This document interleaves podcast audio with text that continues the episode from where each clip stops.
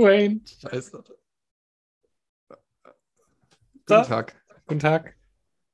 So, also, Du fängst an, du hast mehr Punkte. ich habe mehr, du weißt gar nicht, wie viele Punkte habe. Ich habe nur gesagt viel. Es ist schwer, schwer zu messen, wie viel das ist. Dann gehen wir Viel. Viel kann zwei sein. Okay. Ist aber nicht. Ähm, okay. Was ist überhaupt wichtig? Ach, hör auf. Was ist so- Ach, komm. okay. Also, ähm, wo fange ich an? Ich fange mal an mit äh, Ernährung. Ist ein, bisschen lang, ist ein bisschen langweilig, aber es ist halt mein halbes Leben gerade. Und zwar habe ich mal ausgerechnet, wie viel ich eigentlich ausgebe ähm, für mein, für mein Hardgaining, für meine Hardgaining Kalorien und wie viel das alles ist, weil ich dachte, das wäre teurer. Ähm, und im Coworking bestellen die Leute jeden Tag sich Mittagessen für 10 Euro oder so und sind dann aber auch nicht davon satt. Und du weißt auch nicht, was da drin ist. Ja. Ich dachte, du jetzt schon einschläfst, ne? Äh, ähm, Nee. Also, ich esse ja fast jeden Tag das Gleiche. Ich muss jetzt ein bisschen switchen, weil ich es langsam nicht mehr sehen kann nach sechs Wochen. Aber Ja. also, Kosten pro Tag. Ich esse jeden Tag wahrscheinlich ungefähr. Also, ich esse, esse jeden Tag Hähnchen, dann natürlich Butter, Käse, Eier, Reis, Massgainer, den man hinter mir sieht, Milch, Bananen und ein paar Snacks. Ähm, das sind ungefähr 3224 Kalorien. Mhm. Ähm, 201 Gramm Eiweiß, 377 Gramm Kohlenhydrate, 78 Gramm Zucker und 138 Gramm Fett. Und das sind nur 6,50 Euro am Tag. Ja, damn, das ist krass. Ja. Das ist echt weniger, als ich Und- gedacht hätte. Ja, ich auch. Also ich war auch überrascht. Ähm, ich habe auch nichts vergessen oder so. Also manchmal, manchmal auch noch irgendwie, keine Ahnung, irgendeine Kleinigkeit mehr oder weniger. Aber es kommt ungefähr hin. Hähnchen ist natürlich viel günstiger als, als Rindfleisch. Ähm, ich nehme jetzt nicht das billigste, aber auch nicht das teuerste. Und ich bin in Bulgarien, wo es teurer ist als in Deutschland. Echt? Krass. Ja, also um einiges teurer. Vielleicht ist es mittlerweile auch äh, in Deutschland wieder teurer. Ich habe die, ähm, die Chefin der EZB-Bank hat gesagt, getroffen? Sie, äh, ja, ich habe sie getroffen und sie hat erzählt, dass sie es gar nicht so schlimm finde, dass alle Preise teurer Stimmt, ja. geworden sind. Ja, Ja. absolut. Nee, ich habe auch ein bisschen ähm, Telefon mit meiner Mutter verglichen und hier kostet eine Butter ungefähr 3 Euro bis 3,50 Euro. Äh, in Deutschland nicht. Ähm, ich esse jetzt nicht mehr so viel Butter wie in meiner Pfannkuchenphase letztes Jahr, aber es ist trotzdem noch äh, nicht viel. Nee, es ist nicht viel. Aber halt ganz normal zum Kochen nehme ich halt immer Butter. Oder Kokosöl. Ähm, ja, aber 6,50 Euro finde ich für knapp über 3000 Kalorien ist echt gut. Ähm, und das, das Trinken hilft mir auf jeden Fall zweimal am Tag, dass ich auf die Kalorien komme. Und Ja, das macht halt viel aus, ne? Das könnte ich, also ich glaube, ich könnte nicht essen. Ja. Ich könnte keine 3200 essen. Könntest du schon.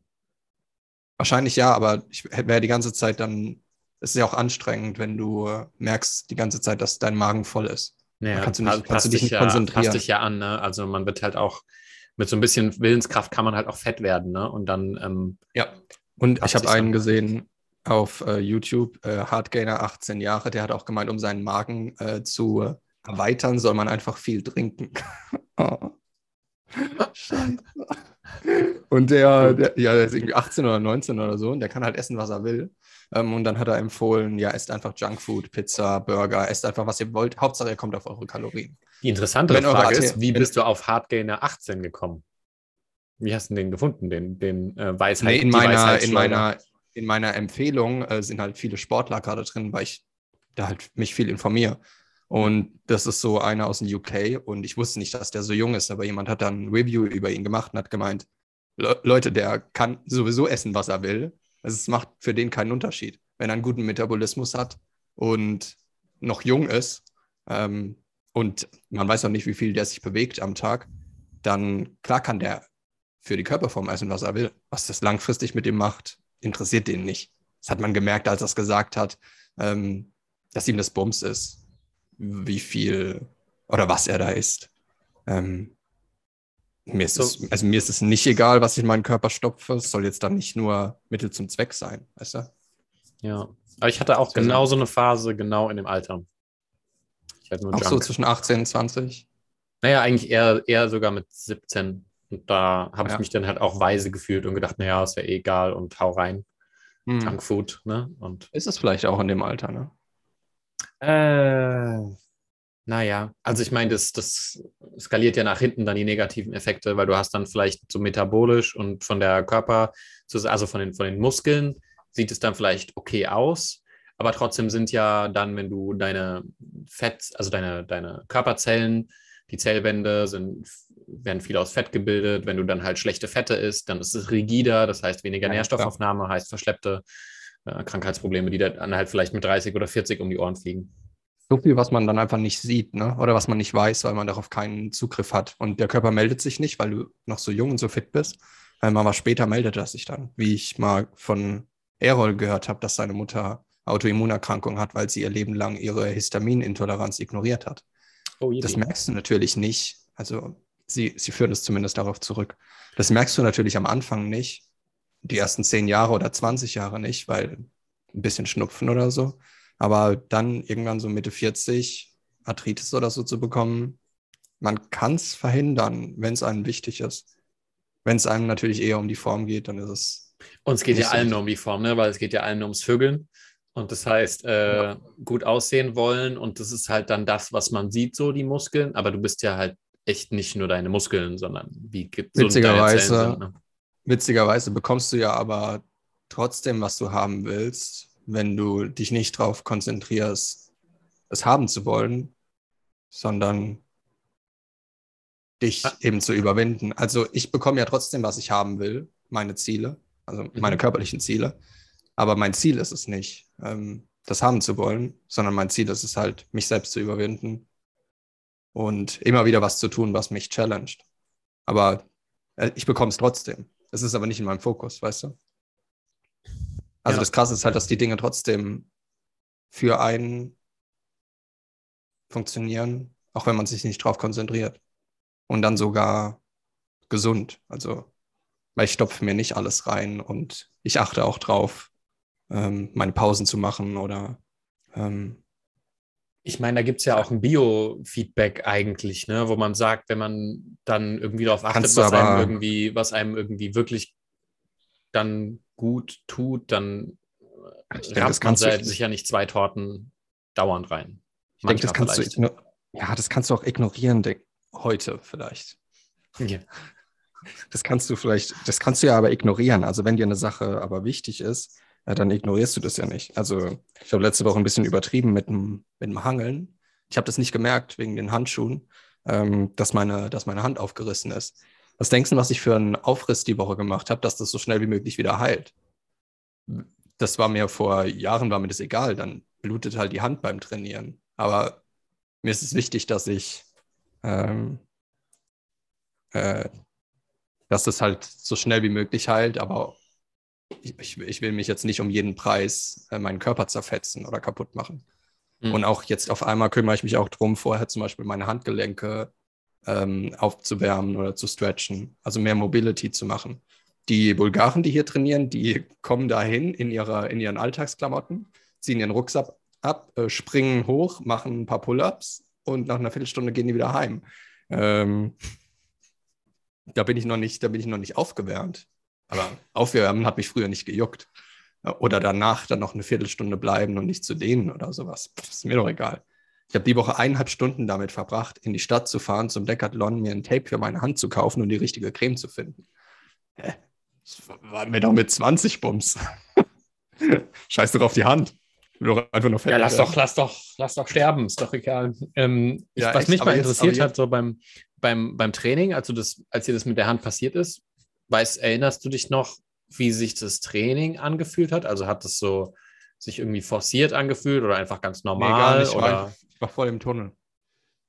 Ich habe nichts mit, ich habe das nicht mitbekommen. Dann habe ich die Handschuhe abgezogen und dann war die, war die halbe okay. Hand, Mhm. war nicht, war nicht komplett auf, aber in der Mitte ist es halt aufgeplatzt und hat geblutet. Und ich dachte mir, habe ich nicht gemerkt. Hm. Also es war ein sehr fokussierter Tag und gar nicht. Es variiert. Also es ist nicht mehr komplett, ähm, es ist gar nicht mehr nicht gewissenhaft, also so 0%, aber Ja. es variiert natürlich so zwischen 90% und 100% gewissenhaft. an dem Tag, als mir die Hand aufgefetzt ist, habe ich, war ich wahrscheinlich 99 Prozent. Habe ich nichts mitbekommen von den Leuten, von den Kindern, gar nichts. Das ist aber auch interessant, ne? weil das kann dann zum Beispiel sowas sein wie so eine Schwiele an der Hand, die sich dann schon irgendwo abgezeichnet hat oder so, dass das dann quasi verschleppte Ungewissenhaftigkeit aus der Vergangenheit ist, die einem das Chaos dann in der Gegenwart mal kreiert, ne? wo das dann halt aufreißt, ja. wo man sagen könnte, okay, vielleicht hätte das nicht, nicht sein müssen, aber mit deinem Training hast du dann trotzdem nichts falsch gemacht, jetzt gerade. Nee, und auf, und auf der anderen Seite bin ich das auch seit zwei Monaten jetzt gewöhnt, dass ich meinen Körper immer wieder an irgendwelchen Stellen adaptieren muss ähm, auch am Fuß teilweise, wo ich vom Yoga merke, boah, krass, ähm, wie viel es besser wird. Aber auch, ich, äh, wenn ich trainieren bin, dann habe ich diese Barfußschuhe an und ich merke, dass ich so also rote Stellen am Fuß habe, selbst wenn ich ähm, abends zu Hause bin. Die tun nicht weh, aber wenn ich draufdrücke ein bisschen, was halt ähm, davon kommt, dass ich auch mehr Barfußschuhe trage. Also ich habe auf Madeira bin ich nur barfuß gelaufen, mhm. also als ich in dem Dorf war. Ähm, ja, aber ich merke das halt, wie der Körper sich äh, anpasst. Und es ist, aber wir hatten es ja schon, das ist so ein dünner Mittelweg zwischen nicht übertreiben, aber ihm trotzdem die Möglichkeit, aber ihn auch unterstützen zu heilen. Ähm, und ihm trotzdem die Möglichkeit geben, sich zu regenerieren, aber es auch nicht als Ausrede benutzen, dann aufzuhören oder so. Oder gar nichts ja. mehr zu machen. Also gestern zum Beispiel habe ich dann halt das Tape um die Hand gemacht, ähm, weil Rücken dran war, habe die Handschuhe drüber gezogen und dann ging's. Ich habe nicht gehangelt, habe aber dann ganz normal Pull-ups und so gemacht. Ich wollte es dann nicht aus, ja. ich wollte es nicht auslassen. Ja. Ich wollte jetzt aber auch nicht meine Hand weiter ähm, kaputt machen, weil was habe ich dann in zwei, drei Wochen davon? Ähm, es ähm, wird ja. ja. nicht besser. Aber mhm. es ist ein, wenn man. Schmaler Grad, ja. Ja, es ist ein sehr schmaler Grad, vor allem wenn dann halt so, es gibt so ein Meme, äh, da steht irgendwie, da sagt so einer, so morgen fange ich mit dem Training an und morgen dann äh, Injuries, Verletzungen und so weiter. Äh, die kicken dann rein und dann denkst du, ja, damit hat sich erledigt. Aber es ist natürlich nicht so. Vor allem, ich habe gestern gelesen, dass es sechs Monate braucht, bis sich ähm, der, der Muskelmetabolismus an die neue Belastung ähm, gewöhnt hat und dass im Muskel neues Eiweiß synthetisiert wird. Also dass der Muskel sich ordentlich regeneriert für die Belastung. Und ein Physio, den ich kenne, der hat gesagt, die Knochen brauchen ein Jahr, bis sie sich dran gewöhnt haben. Mhm. Klar, das Bänder. Ja. ja, also Knochen am längsten, da war ich echt überrascht. Ähm, bei, bei, bei Gelenken passe ich auch auf, mache ich jeden Tag Mobility Training. Mhm. Bei, bei Brief and Flow. Obwohl, das kann ich mittlerweile auswendig. Das mache ich so zwischen dem Training. Ähm, ja, schmaler Grad, aber wenn man, wenn ich es wenn ich's, wenn ich's 100% ernst nehme, dann funktioniert es trotzdem. Und es ist ja immer so, selbst wenn du den Weg des Trainings nicht gehen würdest, wärst du immer noch auf diesem schmalen Grad, wo du dann halt mhm. automatisch irgendwie vielleicht dann sogar noch mehr in eine ungesundere, schädliche Richtung gehen würdest, als mhm. selbst bei dem Training hast du dann das Verletzungsrisiko, aber wenn du es halt gar nicht machst, dann hast du halt äh, ganz ja. andere Risiken. Also es ist halt, du kannst nicht, nicht Wähle diesen Grad ne? gehen. Ja, es ist halt so. Äh, ja, stimmt. Also wenn ich gar nichts machen würde, dann würde mein Körper ja. halt so auseinanderfallen. Genau. Und dann hätte ich halt, halt irgendwann. Ja. Plus dann die Opportunitätskosten, ne? wenn man jetzt irgendwie sagen würde, okay, man legt auch irgendwo Wert auf ein gepflegtes Äußeres und möchte auch, dass dann irgendwie ein Partner äh, dann gewinnen. Und das ist ja dann schon ein Faktor, ja. Also da achten Leute hm. schon drauf. Und dann ja. auch da ist es dann wieder irgendwas, wo man, ja. Ähm, und da habe ich, das war auch so eine Geschichte, weil ich ja, seit letztem Jahr Corona ist ja so auf meinem Kopf das ein bisschen schlimmer geworden mit seborrhoische Dermatitis nennt man das. Und ich hatte, also ich habe zwei Sachen, falls du das mal, falls du das mal hast oder falls du es auf dem Kopf hast. Das eine heißt Stiprox. Das hat mir mein Hautarzt empfohlen. Also ist ein Shampoo. Und Ketozolin. Also Ketozolin ist seborrhoische Dermatitis und Kleinpilzflechte. Und Stiprox ist ähm, gegen starke Schuppen und Juckreiz. Das habe ich jetzt, die haben beide sechs Monate gehalten. Nur es ist halt ein Medikament, ne? Also das sind die Inhaltsstoffe auf der Hinterseite. Ja. Ähm, die funkt das funktioniert beides. Ich weiß aber nie, was das halt langfristig macht, wenn man mhm. sowas immer nimmt. Ähm, deshalb habe ich mich ein bisschen informiert und ich bin seit einer Woche probiere ich jetzt mit Apfel, heißt das Apfelessig? Mhm. Cider. ähm, Apfelweinessig oder Apfelbrandessig und Zitrone habe ich vermischt ähm, und mache das unter der Dusche drauf. Auf jeden Fall die Augen zu behalten, weil wenn du die Augen bekommst, ist richtig geil. Ähm, und es funktioniert auch. Also ich habe fast gar kein Kratzen mehr. Äh, echt krass. Ich bin jetzt mal gespannt, wie das ist, wenn ich das mhm. länger mache. Ich habe das da noch unterm rechten Auge. Da ist auch so ein bisschen äh, Pilzflechte. Die kriege ich aber nicht mit Zitrone weg. Das habe ich auch probiert mit Zitrone und dann wird es noch schlimmer. äh, ja, aber ich habe gehört, das haben ziemlich viele. Und bei manchen ähm, wird es mit den 30ern schlimmer wegen, wegen Hormone und so weiter. Mhm. Und bei mir ist es immer, wenn ich irgendwo bin, wo es kalt ist und wo Klimaanlage ist. Also hier.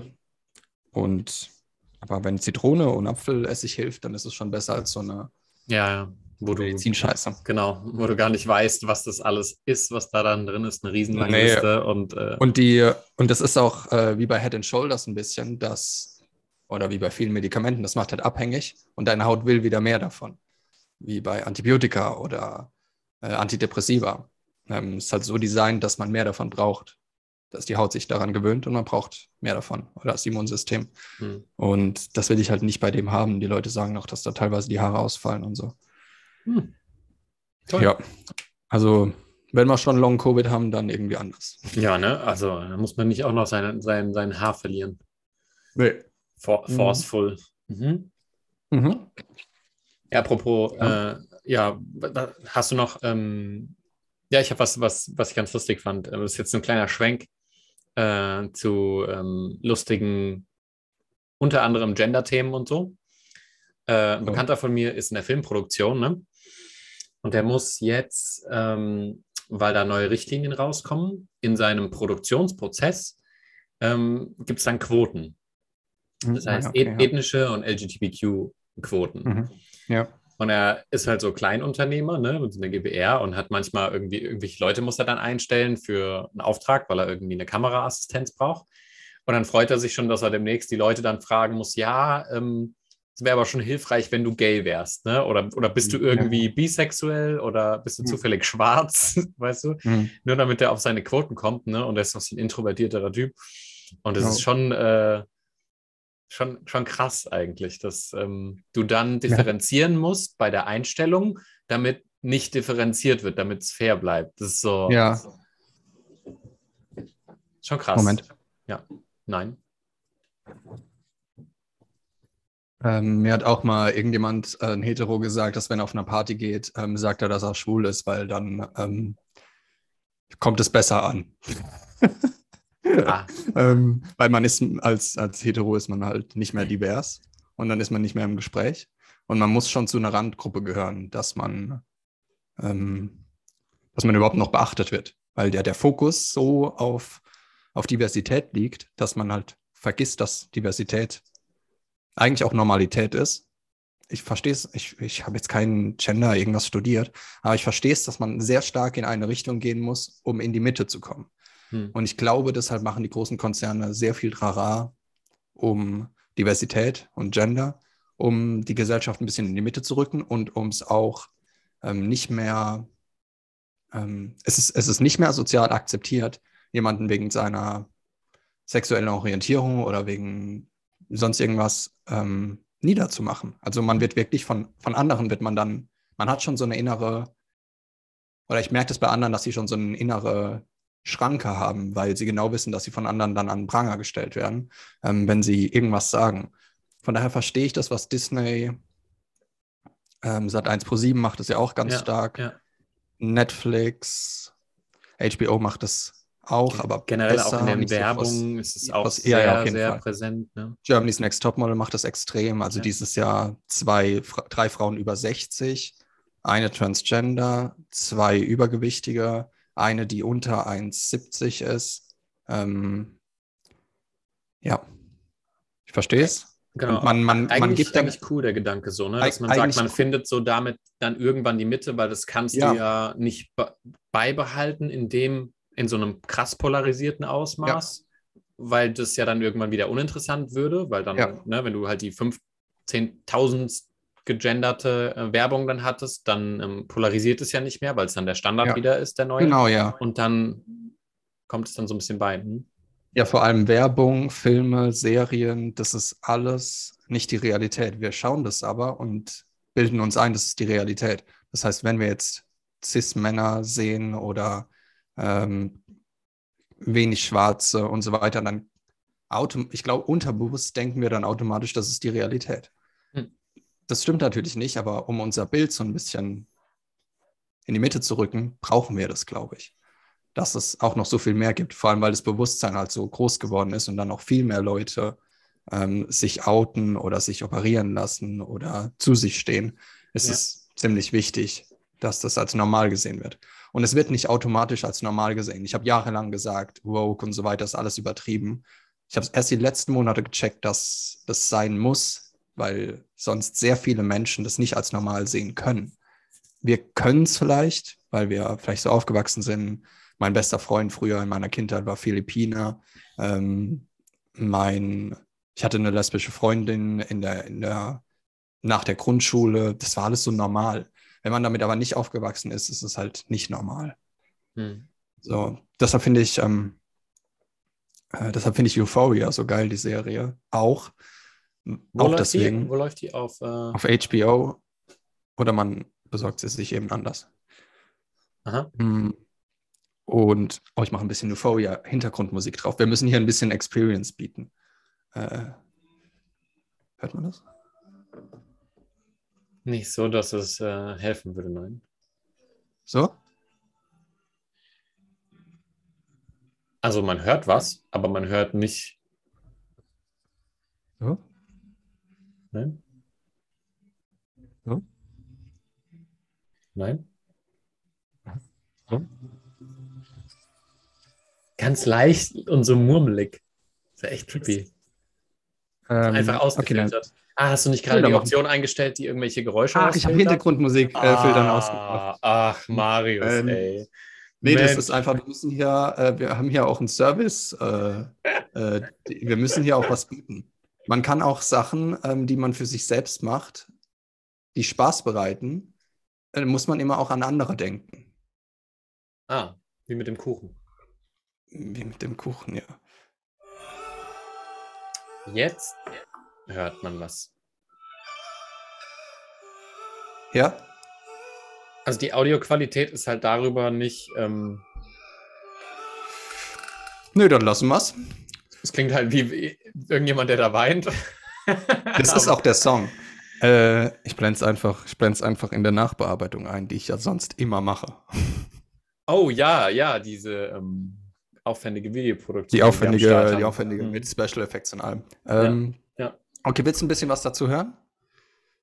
Oh ja, du ja, klar, natürlich. Okay, also Euphoria, klassische Highschool-Serie, also viel Selbstfindung. No, aber no Spoilers, vielleicht schaue ich.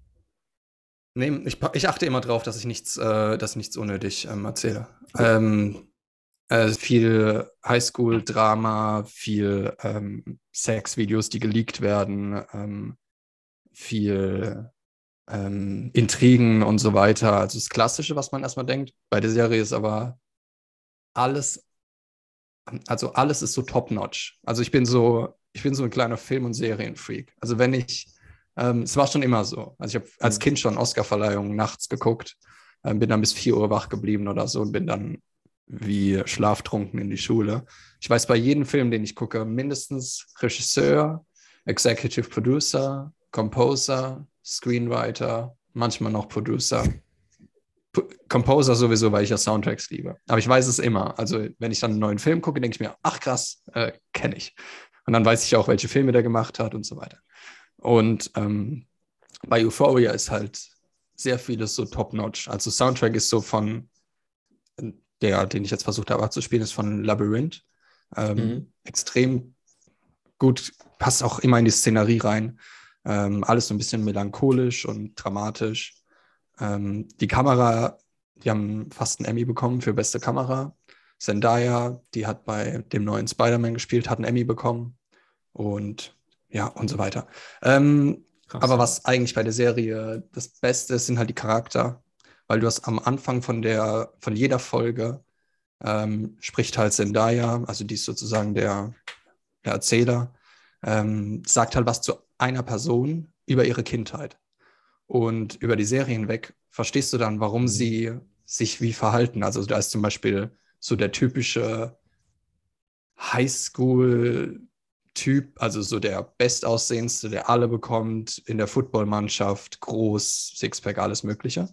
Ähm, und in der zweiten oder dritten Folge sieht man, wie er als Kind CDs von seinem Vater gefunden hat, der sich mit Frauen beim Sex aufgenommen hat. Und der hat halt Frauen sehr, also wie ein Objekt eben behandelt.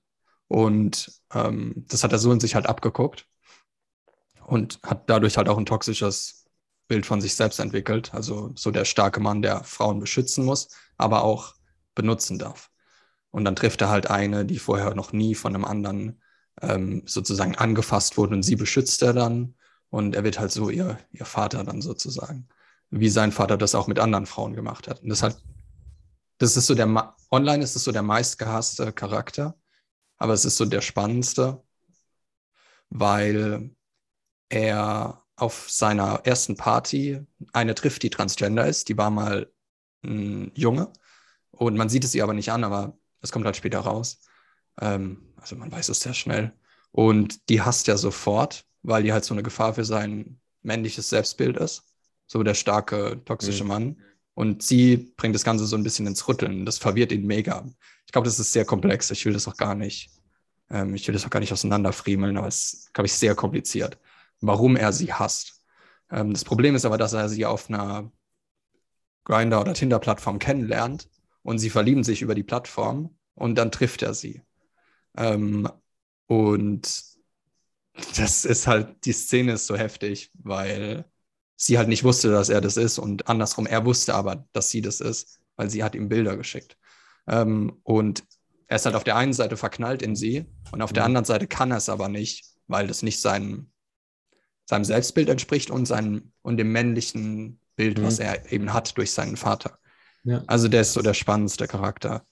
Ähm, und die Szene ist halt filmisch geil gemacht. Also die sind auf so einem Jahrmarkt. Ja, die Serie ist filmisch geil gemacht. Die sind auf so einem Jahrmarkt hm. und dann laufen die alle rum und suchen irgendwen und im Hintergrund siehst du so sehr out of focus das Feuerwerk so hinter ihren Köpfen.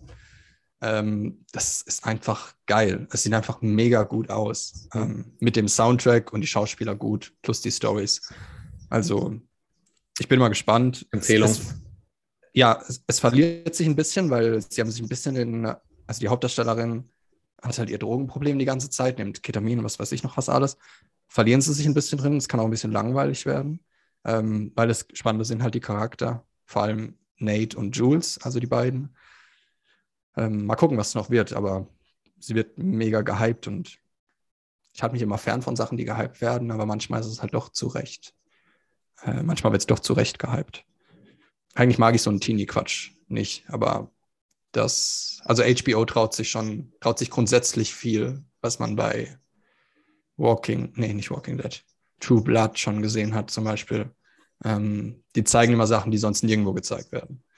Ähm, auch in der Serie. Das ist äh, nicht für jeden, aber mir ist es Bums. Also ich habe da nicht, ich habe da keine Hemmungen vor, äh, was, ja, ist alles eigentlich. Also Drogen, Vergewaltigung, ähm, Nacktszenen, Sexszenen, aber alles, ähm, also es ist halt alles Leben. Ne? Also es ist alles so hm. wie Leben überstilisiert dargestellt, plus die Hintergründe von den Charakteren. Äh, das ist wahrscheinlich das, was, was so das, was so am meisten die Serie ausmacht. Ja, ich denke, das ist halt ja. auch so ein richtig krasser Faktor, den man so oft ähm, eben auch vergisst oder den viele Leute nicht mit einbeziehen. Man sieht dann immer schnell so ein Feindbild oder irgendeinen, ne, man entwickelt dann eine Idee von der Person und weiß dann gar nicht, ähm, ja, wir sind alle komplexe Charaktere, die äh, irgendwie die negativen Seiten nicht einfach nur negative Menschen sind, sondern genau. Aufgrund und das ist das, wobei die, ne? ja, und das ist das, wobei die Serie hilft, dass ähm, selbst wenn wir die Geschichte von jemandem nicht wissen, müssen wir ahnen, dass wenn jemand toxisch, zerstörerisch, destruktiv handelt, also wir müssen davon ausgehen, äh, dass in seiner Kindheit was schiefgelaufen ist. Ohne es zu wissen, gehe ich an solche Menschen ran mit Mitgefühl, weil ich Me meistens weiß ich es anhand von ihrem Verhalten oder ich ahne es, was passiert ist. Manchmal bestätigt sich es dann. Mhm. Und manchmal kann ich es mir nur ungefähr denken. Ich kann mir zumindest denken, da war sehr viel Leid in der Kindheit. Und das hilft mir dann, jemanden nicht abzustempeln. Also da gibt es ein Video zum Beispiel, Five Minutes uh, Trash of, from Nate uh, from Euphoria. Ja, und die Leute machen ihn dann fertig in den Kommentaren, also den, mhm. die Figur. Und eine schreibt dann halt einen langen Kommentar und sagt, Leute, ihr checkt es einfach nicht. Ihr seid halt einfach dumme Teenies, die es nicht checkt. Aber es ist wichtig, dass wir ähm, so ein bisschen Hintergrundinformationen entweder ahnen oder halt Leute auch fragen, ähm, was los war, wenn sie drüber reden wollen. Also Mitgefühl für Dinge, die wir nicht wissen. Wenn jemand in sich geruht ist und mit anderen ähm, respektvoll umgeht, dann kann seine Kindheit trotzdem heftig gewesen sein. Er kann es aber gelernt haben. Da mhm. muss man dann mit demjenigen, da gibt es auch nicht viel, da gibt es auch nicht viel Anlass ähm, für, für Mitgefühl oder so. Aber wenn Menschen, also wenn Menschen toxisch männlich sind oder für Narzissmus zum Beispiel, gibt es gar keinen Anlass, ähm, solche Menschen noch mehr fertig zu machen. Die sind einfach gestraft für ihr Leben.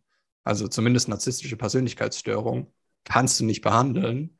Die Menschen leiden abgrundtief, weil die zum Beispiel auch keinen, so wie wir oder wie andere, keinen Anlass dazu sehen, sich selbst zu verbessern, weil sie sind ja in ihren Augen schon perfekt. Ähm, sind sie aber nicht. Das ist nur das Bild, was sie von sich selbst haben. Also warum Menschen hassen und fertig machen und über sie herziehen, wenn sie schon leiden? Ähm, das ist ein, ist ein bisschen so, zuerst Zugang zu sich selbst finden und dann mhm. kann man auch erst Mitgefühl zu anderen haben. Ja, das ist echt interessant. Also das ist so, ist ja schon ein wichtiger Punkt. Das begegnet einem ja schon, wo man dann auch mal be bemerkt, dass man irgendwelche Abneigungen gegen bestimmte Leute hat, wo man dann sich auch fragen muss, so ja, ist das jetzt irgendwas, was in irgendeiner Form sinnvoll, hilfreich ist oder ähm, ist da eigentlich eher Mitgefühl angebracht so und ähm, und es tut einem ja auch selber äh, besser, Ne? Also Wenn du selbst ja reflektiert bist, dann hinterfragst du es ja immer, warum dich andere nerven. Ja, ja, genau. Weil, das ist ja immer also so ein Warnsignal, wo du sagst, so, ja, warum? Für mich was? ist es, ja. meistens merke ich es, für mich ist es fast immer Projektion. Hm. Also da ist gerade eine bei Germany's Next Top und ich gucke es immer wegen den Dramen und wegen den, äh, wegen den Intrigen. Und die ist halt so typische, also die verhält sich sehr narzisstisch und hochnäsig. Ähm, bis Heidi ihr sagt, dass sie gar nicht laufen kann. Also die läuft so, also sie läuft wirklich hochnäsig, was ja auch immer ein, äh, ist ja immer ein Schutz, wenn man von oben herab auf Leute guckt, dann kann man halt nicht, mhm. kann man halt nicht sozusagen nicht geschlagen werden. Äh, psychisch und aber auch körperlich. Ähm, und sie hat halt so ein Bild von sich, dass sie halt perfekt ist. Und dann läuft sie und dann sagt Heidi, du kannst das nicht. Und dann bricht sie halt zusammen, wie Nate zusammenbricht, wenn er in eine Frau verliebt ist, die mal ein Mann war und in seinem Weltbild ist aber ein Mann ein starker, herrschender Typ, der Frauen beherrscht. Und plötzlich wird ein Mann eine Frau. Äh, das passt halt alles plötzlich gar nicht mhm. ins Bild. Und so brechen dann Bilder zusammen. Ähm, und das zu lösen ist halt geil, weil wenn du halt dann hinschaust, dann merkst du, ah krass, das ist was in mir, was ich noch nicht erkannt habe. Da gibt es noch nicht viel zu tun, außer das immer wieder zu erkennen. Also alleine ja. das hilft schon, wenn ich merke, dass wenn mich zum Beispiel jemand nervt, der sich narzisstisch verhält, dann schaue ich da halt hin und dann erkenne ich, dass mich das stört. Und das mache ich einfach so oft, bis der Anteil in mir bewusst geworden ist. Also hm. es gibt dazu gar keine, gibt dazu gar keine Anleitung. Wenn man Interesse daran hat, das, äh, das aufzulösen, dann schafft man das schon. Also früher habe ich auch also meistens Männer ist ja, genervt. das ist ja das Interesse halt eben nicht da, weil es nee, dann, ja das aber auch, dann wirst du es auch nicht klären. Nee. Ja vor allem bei, also bei narzisstischen ähm, Anteilen geht es noch. Also das, mhm. das lässt sich auf jeden Fall durch, äh, durch Bewusstsein auflösen, aber nicht bei einer narzisstischen Persönlichkeitsstörung, weil du liebst dich ja so, wie du bist als Narzisst. Da siehst du keinen Grund dazu, da was zu ändern. Ist ja, ist ja alles super, wie es ist. Ist halt nur ein Schutz, ist ja nur eine Schutzmaßnahme, mhm. ähm, dich vor dem Schmerz zu schützen, äh, den du mal erlebt hast. Und dafür musst du dich halt besser oder dafür stellt sich der Verstand besser dar und schöner dar und herrschender dar, um nicht mehr den Schmerz zu spüren. Ähm, aber ja, wie, wie, wie bei allem kommt es auf die, kommt's auf die, die Intention an, die man hat. Oder auf die, auf die Stärke der Absicht an. wenn es dich nicht interessiert, dann halt nicht. Ja, ist echt, echt spannend, so, so äh, krasse Persönlichkeitsstörungen, die so sehr verfahren sind, ne? die sich quasi in sich selbst gefangen halten und eigentlich gibt es keinen Ausweg, außer äh, es gibt vielleicht doch irgendwie so ein Kernbewusstsein da drin, der das ganze Kartenhaus dann irgendwann so langsam erodiert, zum Bröckeln bringt, wenn halt ähm, man immer wieder merkt, dass man dann vielleicht einfach doch nicht glücklich ist oder immer wieder in Beziehungen landet, die ähm, einem nicht gut tun oder so. Und wenn es halt zum fünften Mal einstürzt, dass man dann halt irgendwann merkt, so, hm, komisch. Ja, das ist ja. es. Es wiederholt sich ja immer. Also der hat sich dann auch in der Serie Mädchen gesucht, die immer auf der Bühne stand als Kind, die immer im Mittelpunkt stand. Jeder hat sie geliebt. Und sie, ja, und er passt eben auf sie auf und er liebt sie über alles. Und dafür bekommt sie von ihm, was sie haben will. Ähm, und die passen halt beide perfekt zusammen, aber er ist halt ein toxischer Mann und sie ist eine toxische Frau. Pass, passen perfekt. Wenn einer von den beiden es merken würde, dass er sich immer wieder in seiner in seiner Konditionierung wiederholt, in seiner, in seiner Kompensation, dann würde es natürlich schon zusammenfallen. Wobei ja. er natürlich wirklich gefährlich ist. Also in einer Szene ähm, wirkt er sie auch und drückt sie an, äh, drückt sie an Wohnwagen. Äh, es gibt so, es gibt so verschiedene ähm, Missbrauchsphasen. Ich glaube, es ist zuerst die Honeymoon-Phase, also von jemandem, der psychisch oder körperlich missbraucht wurde, ist zuerst Honeymoon-Phase, so man vergöttert den Partner und sagt mhm. ihm, wie, wie, toll er ist und schenkt ihm alles und schmiert ihm Honig um den Mund. Ähm, dann kommt so Manipulationsphase und dann kommt Zerstörungsphase.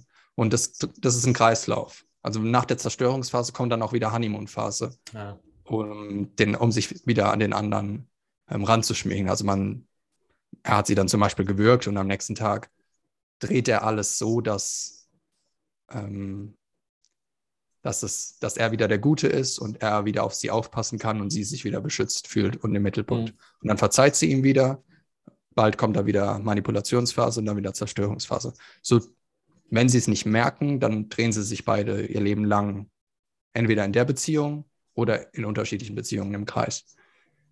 Weil in sie ja auch Phase eigentlich drin bleiben wollen auf irgendeinem Level. Also man ja, will wollen, ja also ja. nicht wirklich drin, das ist halt so schwer zu sagen, ne? aber so, ja. also nicht wollen im Sinne von, ja, das ist äh, toll, dass diese schlimmen Dinge passieren oder so, aber es gibt halt einen Teil in einem, ja. der eigentlich immer wieder ähm, den Zustand herstellen will, den man für das Richtige äh, hält, aus falschen Annahmen, die irgendwann mal getroffen wurden.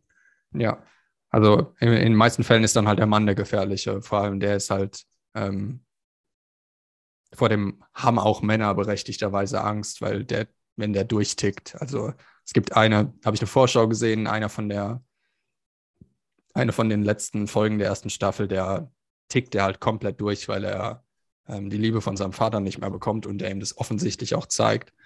Ähm, mega gut gespielt, aber solche Männer sind halt echt gefährlich und in den meisten Fällen echt gefährlich. Und ähm, es gibt ja auch keinen also man kann dann auch nichts machen, außer ihn aus dem Weg zu gehen. Also mhm. es gibt da noch keinen, äh, man, man, muss sich da selbst retten und ich habe das schon oft genug, oder was heißt oft genug erlebt, als Chef oder als, ähm, als Kollege, wo du dann keine Chance hast. Also du musst den aus dem Weg gehen, sonst bestätigst du dir auch immer wieder das Bild, das sie dir dann geben. Also da kommen dann auch so Sachen dazu wie Gaslighting und so weiter. Bei Frauen gibt es auch, aber da ist es ein bisschen ähm, subtiler und da Männer eher dominant sind, ist es bei Frauen dann ähm, eher unter Frauen und wenn sie es mit Männern machen, dann eher ähm, subtil, aber natürlich auch toxisch. Hm, ja. Äh, ja. also vor allem, äh, also, ja. also, bei dem, bei dem, ja, also bei dem, äh, bei dem, bei der, vor allem bei so einer Vorgeschichte, was für ihn halt schon sehr krass war, so ein Männerbild zu sehen, auch noch sein Vater. Ähm, und die Sprecherin hat dann auch gesagt, dass er halt Frauen nicht als Frauen sieht, sondern eben als Objekte. Mhm. Und Männer als Konkurrenz. Entweder als, entweder als, ist glaube ich so ein Entweder-Oder-Ding dann, entweder als Konkurrenz oder als Kumpel. Aber da gibt es kein Mittelding. Die sind halt entweder eine Gefahr. Ja, genau, einer hat nämlich mit seiner Ex-Freundin im Pool dann was gehabt und der kriegt dann auch ein Problem. Ähm, aber ein richtiges Problem. Also der schlägt ihn dann auch, äh, schlägt ihn dann auch ins Krankenhaus. Hm. Ja, ist schon krass und du kannst auch gar nicht ähm, als Externer da wirklich was helfen, weil es muss dann ähm, ja irgendwo von der Person kommen, dass sie dann sagt, ich möchte in diesem Muster nicht mehr oder ich möchte das, ich muss mich, ich distanziere mich dann davon. Aber man muss sich selber mhm. davon distanzieren. Man kann, wenn du jemand anderen dazu bewegst oder versuchst dazu zu bewegen, sich zu distanzieren, ähm, ja, dann sucht die Person sich das Muster ja einfach immer wieder. Also, ja, ja, genau. Ähm, also es, es, wird, es wird auch nicht passieren. Also du hast keine andere Wahl, als die Reißleine zu ziehen. Warum sollte der andere das machen? Er bekommt ja, es wird ja zumindest sein Schmerz irgendwie in irgendeiner Art und Weise bestätigt und kompensiert. Ähm, solange sich das wiederholt, ist alles super. Wenn das mal ein bisschen ins Wankeln gerät, äh, dann wird es gefährlich. Ja. Wenn man es mit einem Mann zu tun hat, meistens. Also äh, mhm sehr viele, sehr viele Straftaten passieren dann in dieser, in dieser Wankelphase, ähm, in dieser, in diesem Umbruch dann, ähm, ja. wo sie dann nicht mehr ihren, wo sie dann nicht mehr die Kompensation bekommen oder wo sie gar, vielleicht sogar mit ihrem Schmerz oder mit ihrem Welt- oder Männerbild konfrontiert werden, wie er eben. Und der ähm, versucht dann auch der, bei Euphoria, versucht dann auch der Transgender ähm, das Leben zur Hölle zu machen, weil sie halt eine Gefahr für sein Bild ist. Mhm. Ähm, gleichzeitig ist er aber trotzdem immer noch in sie verknallt. Also ist, ist, wenn, wenn sie existieren würde, würde ich ihr auf jeden Fall sagen, halte dich von dem fern. Ja, äh, ja. Sehr, also mh, keine, keine gute Idee. Also ich meine, als, als, als Mann, ich habe es halt natürlich nur irgendwo, naja, nicht natürlich, aber ich habe es nur andersrum. Oh, oh, ich bin auch da. Warte. Ich habe mal meinen Test-Test. Test, Test. Schön. Ähm, ja. ja. also ne, man merkt das dann auch manchmal, ich habe es auch schon mal gemerkt, wo ich dann ein Muster bei mir erkannt habe. Das Kartenhaus fällt dann zusammen, weil man das Muster nicht mehr äh, befeuern will, weil man verstanden hat, dass es quasi so ein Sisyphus, also so, so, so ein, nicht Sisyphus, aber so ein, äh, so ein Projekt ist, wo man einfach immer wieder in dieser Scheiße stecken wird, solange du dich da immer wieder reinbewegst. Und äh, wenn man das dann versteht und sich distanziert, rüttelt es bei der anderen Person diese Dynamikstabilität auf.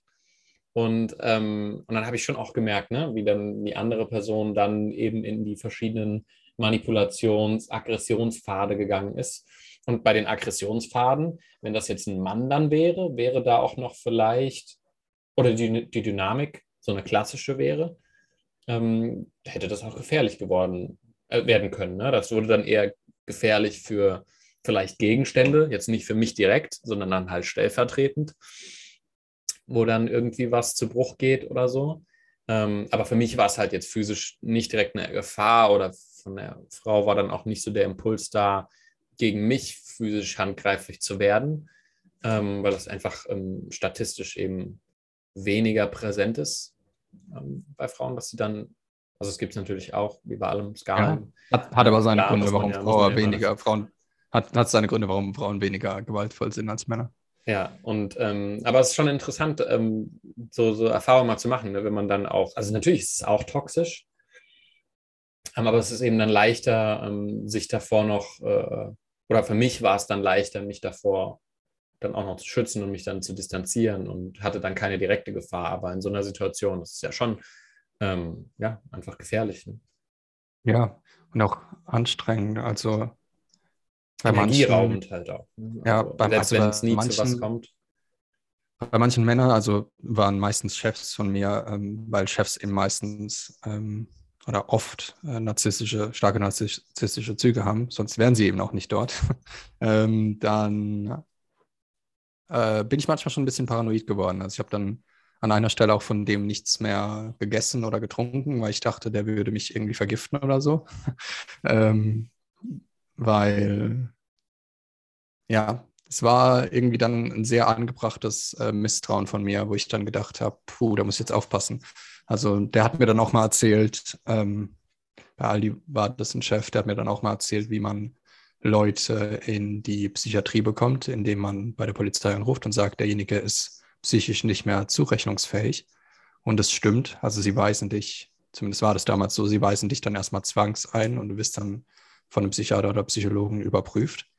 Und es gibt aber einen Vordruck, einen Zettel, wo man sich selbst bestätigen kann, dass man psychisch zurechnungsfähig ist. Und ich hatte den dann immer bei mir äh, für Wochen lang, wo ich gemerkt habe, dass ich habe ihm dann halt immer wieder Widerrede gegeben, habe auch, weil ich da schon gekündigt habe, habe mir dann halt so meinen, ich habe ihm halt die Chance gegeben, ein bisschen was über sich äh, zu erfahren. Und das war sehr anstrengend für ihn, weil ich ihn die ganze Zeit gerüttelt habe. Und er war sehr laut und er hat sehr viel geschrien im Lager. Ich hatte aber da keine Angst mehr vor ihm. Es war mir auch egal. Es waren überall Kameras. Ähm, äh, es hätte aber auch, es hätte auch schief gehen können. Ich war immer so ein bisschen äh, aufpassen. Ähm, ich habe das auch nicht bewusst, ich habe das auch nicht gemacht, ihm, um ihm zu schaden. Ich hatte einfach keine Kraft mehr, mich äh, manipulieren und niedermachen zu lassen.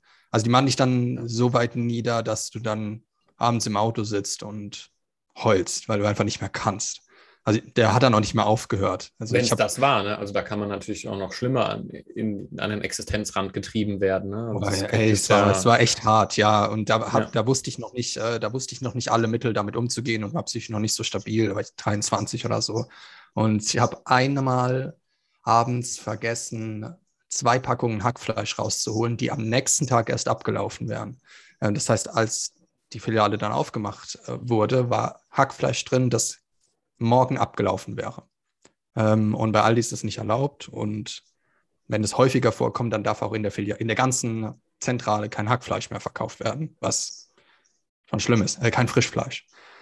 Ähm, und dann, ja, da hat er mir dann zwischendurch immer mal wieder das Bein gestellt oder äh, hat er noch gelacht, wenn ich dann irgendwie fast hingefallen bin oder so. Also es war heftig. Ähm, das werde ich nie vergessen. Und dann habe ich aber gekündigt und dann habe ich, geme hab ich gemerkt, oh, jetzt gebe ich ihm mal, jetzt spiegel ich ihm das mal alles. Und wenn er mir dann das Bein gestellt hat, dann habe ich ihm auch das Bein gestellt. Äh, und damit kam er dann gar nicht klar. Also ich saß wirklich teilweise abends im Auto, ähm, habe den Motor angehabt und er ist aus der Filiale rausgekommen und ich habe im Kopf gedacht, jetzt einfach mal losfahren. Äh, also so weit war ich schon, dass ich äh, gedacht habe, ähm, einfach mal mit ausgeschaltetem Licht äh, gegen ihn fahren. Ja, manchmal, manchmal zerfetzt der Kopf einen ein bisschen was. Aber ich meine, es ist gut, wenn man solche Gedanken erkennt, anstatt sich einfach nur auf sie einzulassen.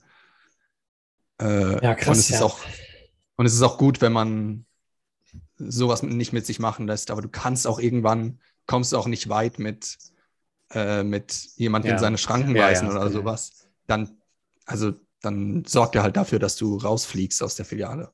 Und es ist auch anstrengend. Also er, hätte nicht damit aufgehört.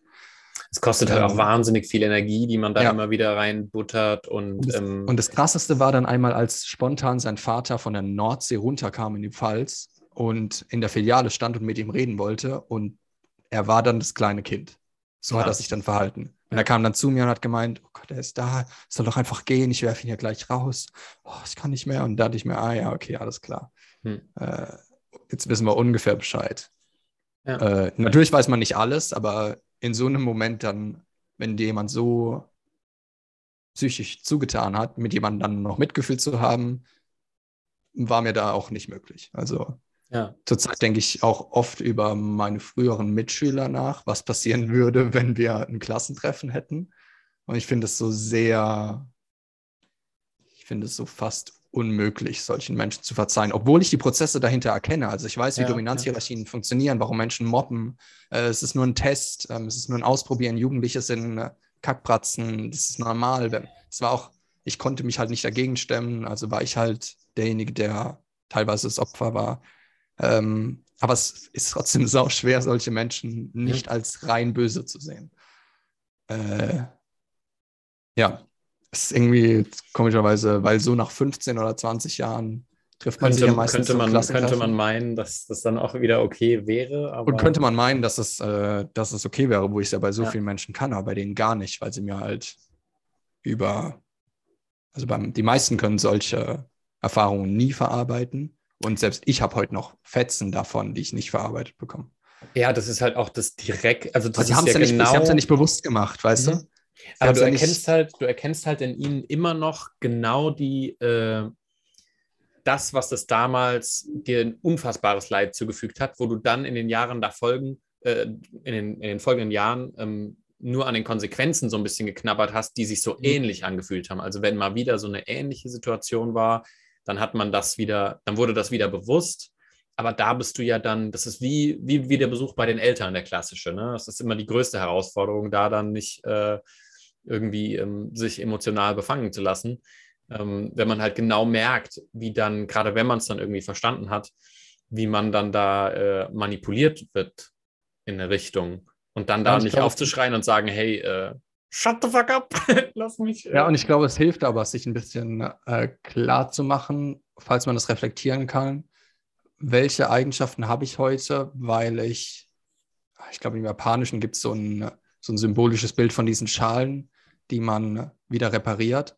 Und diese Risse, diese, also die werden dann mit Gold, ähm, werden die Risse dann gefüllt. Weil das ah, soll, ja, ja. die Schale ist halt noch stärker als vorher. Ähm, und ich glaube, es hilft sich ein bisschen bewusst zu machen, sau schwer zu reflektieren, was man durch den, durch den damaligen Schmerz repariert hat und was einem das dann gebracht hat. Ohne den Schmerz hätte man das zum Beispiel nicht. Also ja. das, das, was, also zum Beispiel, dass, dass wir uns jetzt kennengelernt haben, äh, das hätte ich auch nicht gehabt, wenn es nicht gewesen wäre, weil dann wäre der Weg ganz anders gewesen. Ja, ja, klar. Oder dass ich heute das arbeite, was ich heute arbeite, hätte ich auch nicht, wenn wenn das damals nicht passiert wäre, wäre ich, keine Ahnung, wäre ich sonst irgendwas geworden. Also es hätte alles geändert. Das kann man natürlich nur tun, wenn es ein paar positive Dinge gibt, aber die gibt es halt, wenn man sich da rausgegraben hat. Ähm, oder dass ich so lebe, so frei und trotzdem immer wieder was lerne und ziemlich happy bin. Ähm, aber anders happy, als wenn ich unter behüteten Umständen aufgewachsen wäre. Weil du, du weil ich kenne Leute, auch in meiner Familie, die sind sehr behütet aufgewachsen. Es hat alles immer geklappt. Und dann fällt ein Glas Wasser runter. Dann eskaliert es komplett. Also dann, dann ist es wie Krieg zwischen Ukraine und Russland für die dann. Also es ist einfach, ist einfach vorbei dann. Du hast halt einfach eine andere. Kalter Krieg. Nein, ja. Du hast halt einfach eine andere, du hast halt einfach eine andere Fallhöhe dann. Also für mich ist die Fallhöhe halt extrem. Also ja. es braucht viel. Gestern zum Beispiel habe ich Scheiße gebaut, ähm, mhm, weil ich hab's, hab's alle Mitglieder, mit, äh, ja, ja, alle genau. Mitglieder aus meiner Plattform gelöscht habe. Ich hatte eigentlich was ganz anderes vor. Und du musst so fünf Sachen ankreuzen, damit, ob du das wirklich willst. Und ich habe so eine Stunde nachgedacht und ich dachte mir, ja, eigentlich schon. Und dann mache ich es und dann denke ich mir, fuck, nein, eigentlich nicht. ähm, und dann informiere ich die Leute per Mail und mache die nicht in eine Blind Copy rein, sondern in eine offene. Und jeder hat von allen die E-Mails gesehen.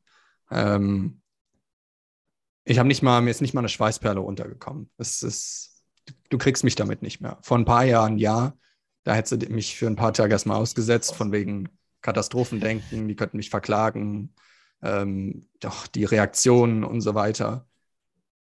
Dazu stehen, sich entschuldigen und dann weitermachen.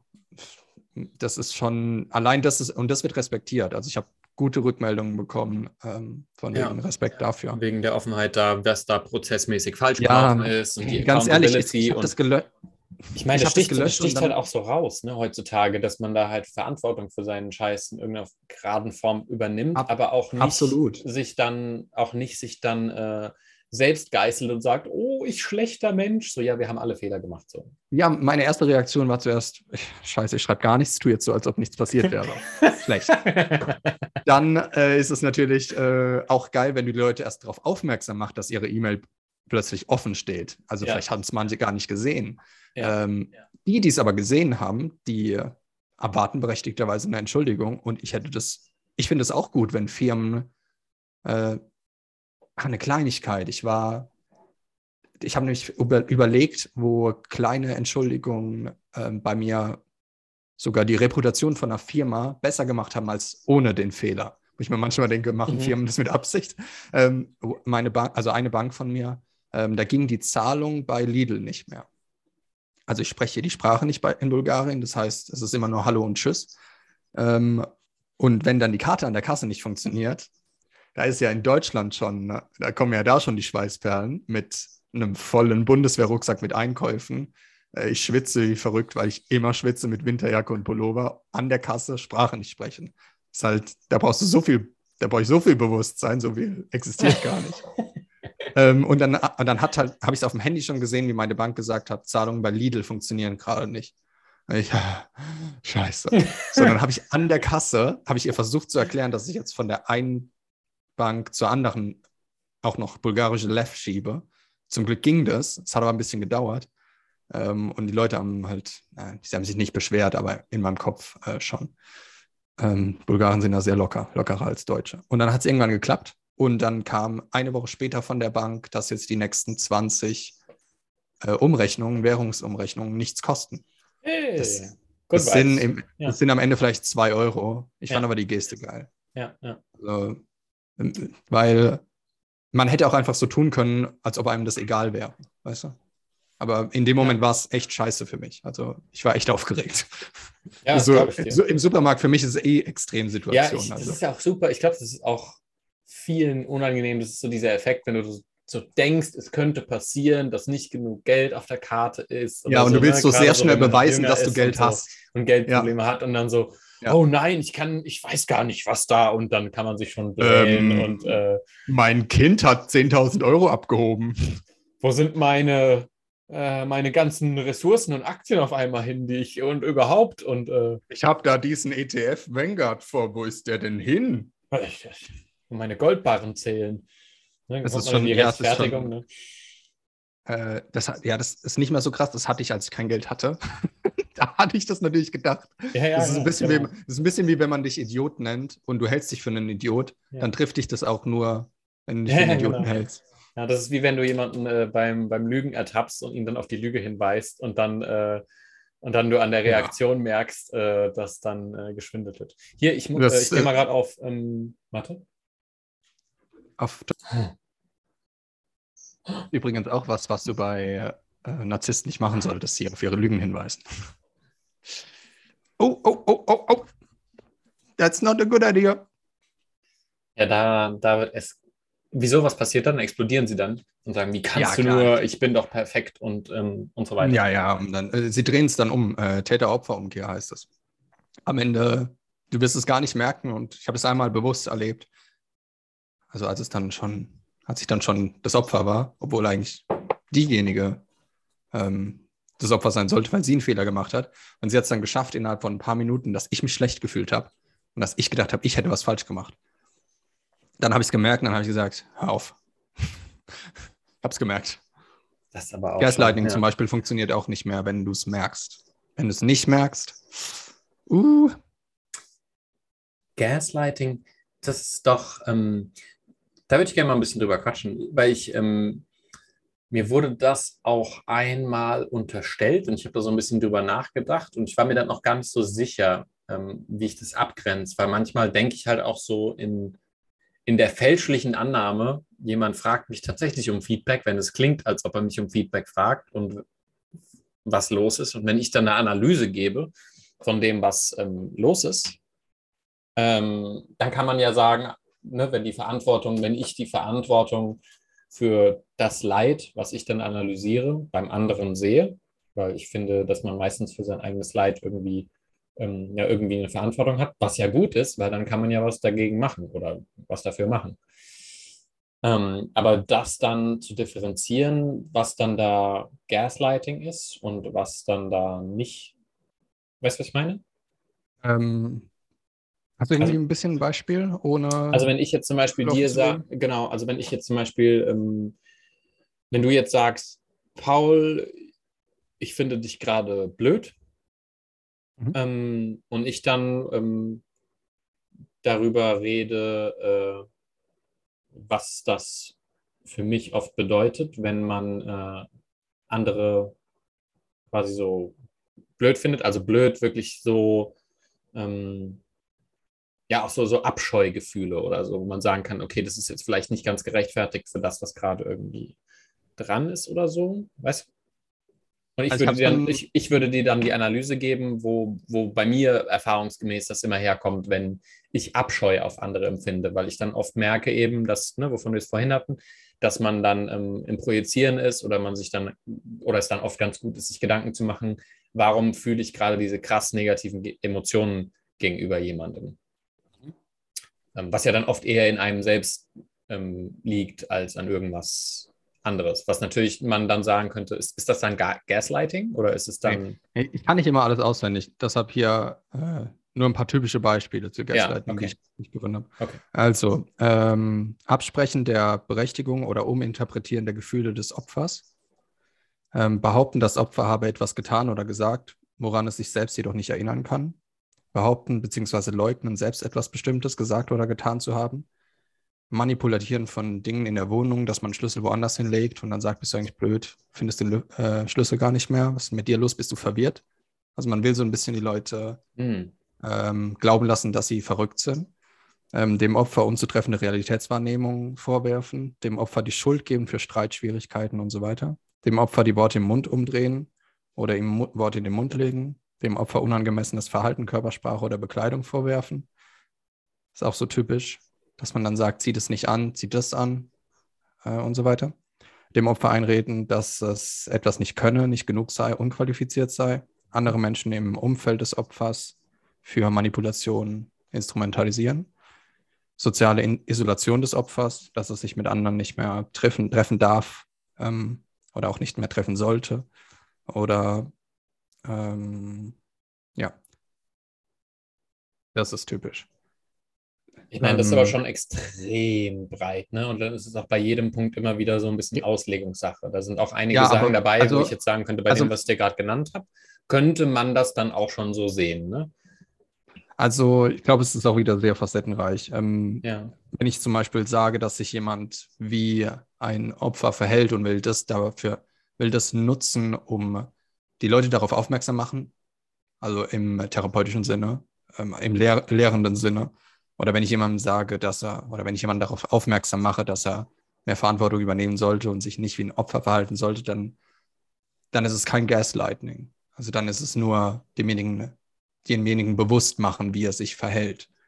Ähm, ich manipuliere ihn aber nicht oder ich, äh, ich, ähm, ich mache ihn nicht, ich, mein Ziel ist nicht, ihn verrückt zu machen, sondern mein Ziel ist, dass er, Ja. dass er es merkt. und Also er wieder auch sehr viel kommt. Richtung Intention. Ähm, wenn man dann eine bewusste Intention hat, äh, quasi eigentlich was Positives machen zu wollen, ähm, Ja. in der Hinsicht so mit ein bisschen Hand und Fuß.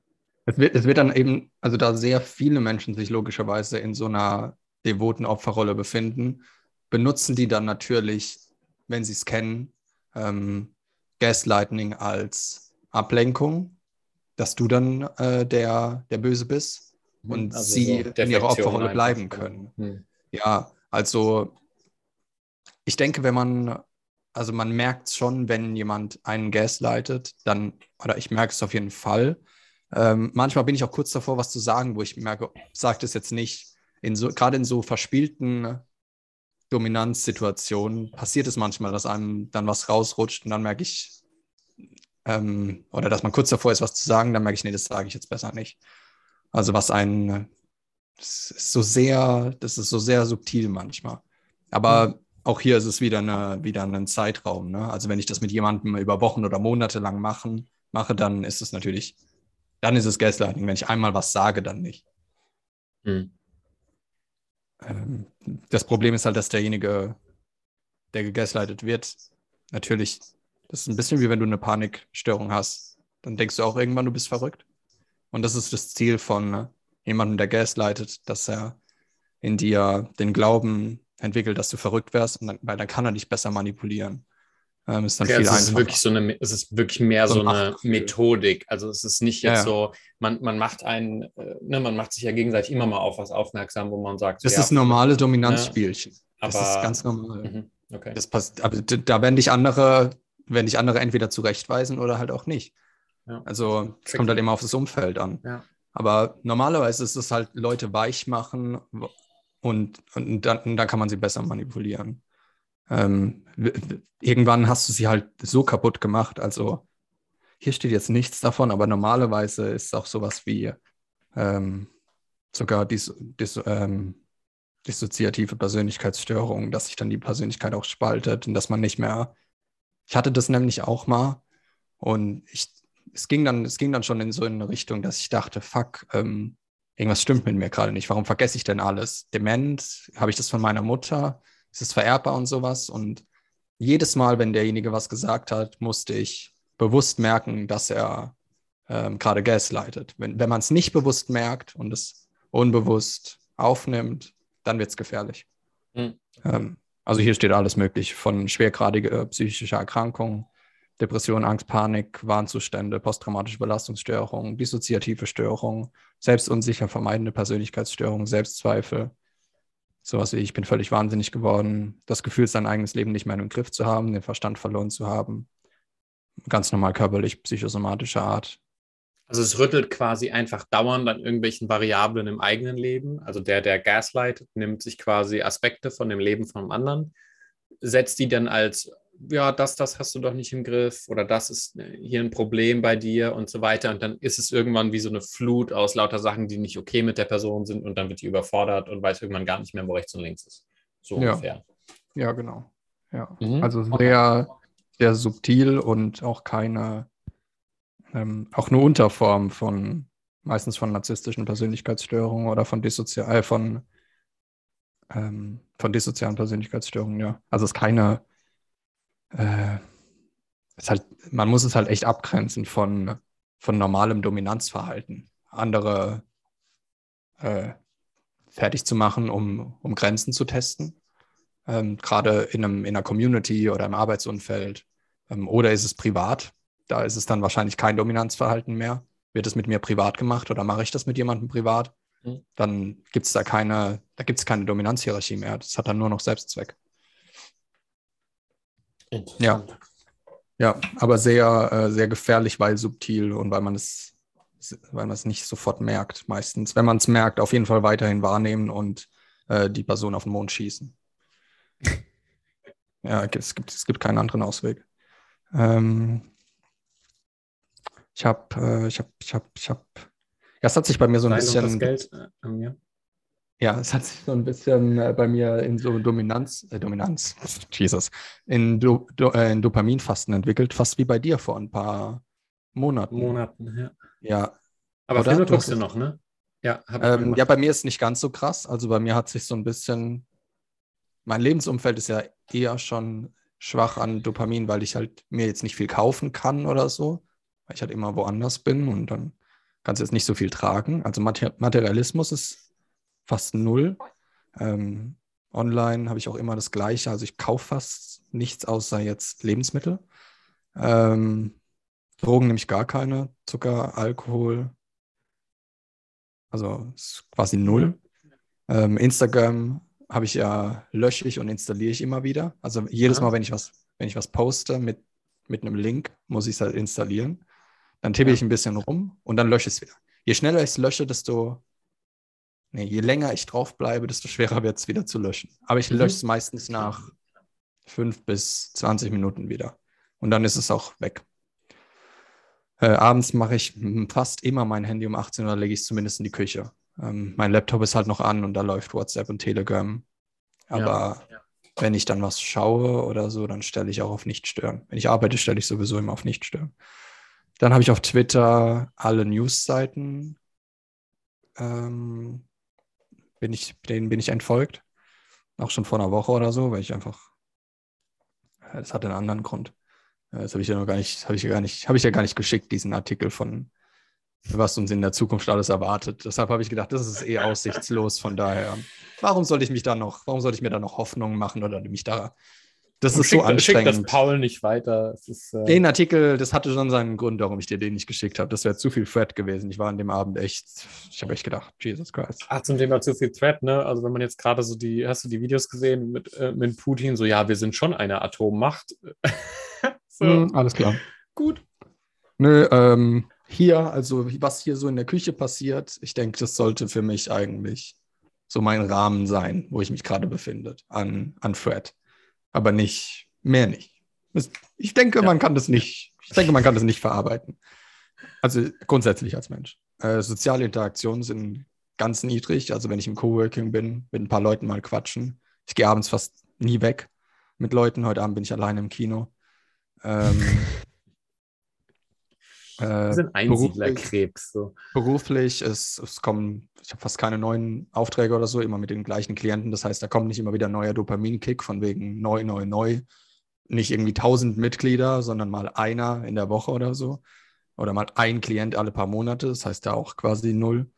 Ähm, Porn habe ich auch, habe ich ja vorhin erzählt, habe ich auch fast auf, habe ich auf null gestellt. Ähm, bis jetzt kann ich auch nicht sagen, was es, was es gebracht hat, aber, aber es ist auch keine Empfehlung. Ne? Also nur, Mhm. Ja. ich, also ich empfehle das nicht. Das hat sich nur bei mir halt so entwickelt und es passt halt gerade in mein Leben. meine, das, sind ja, ich, das sind ja alles hier keine Empfehlungen. Also. Nee, aber ich habe halt gerade sehr wenig, ähm, ich habe gerade wenig Schlagseite. Also es gibt wenig was, es gibt wenig negative Emotionen, ich habe fast keinen Stress. Ähm, ist alles so sehr angenehm und dann muss ich das natürlich auch nicht kompensieren. Dann kann ich auch Dinge streichen. Das heißt, wenn es jetzt mal wieder anstrengender wird, dann werde ich auch wieder eine Notwendigkeit von Dopamin haben. Ja. Also ähm, denke ich. Ich versuche immer noch die anders zu bekommen. ähm, ich glaube, es ist ein bisschen schwer festzustellen, aber ich glaube, dass manche Erfahrungen intensiver sind. Also zum Beispiel am Mhm. letzten Wochenende war ziemlich gutes Wetter. Und dann saß ich drei Stunden im Park mit einem Kaffee und zwar habe Alan Watts gehört und es war einfach geil.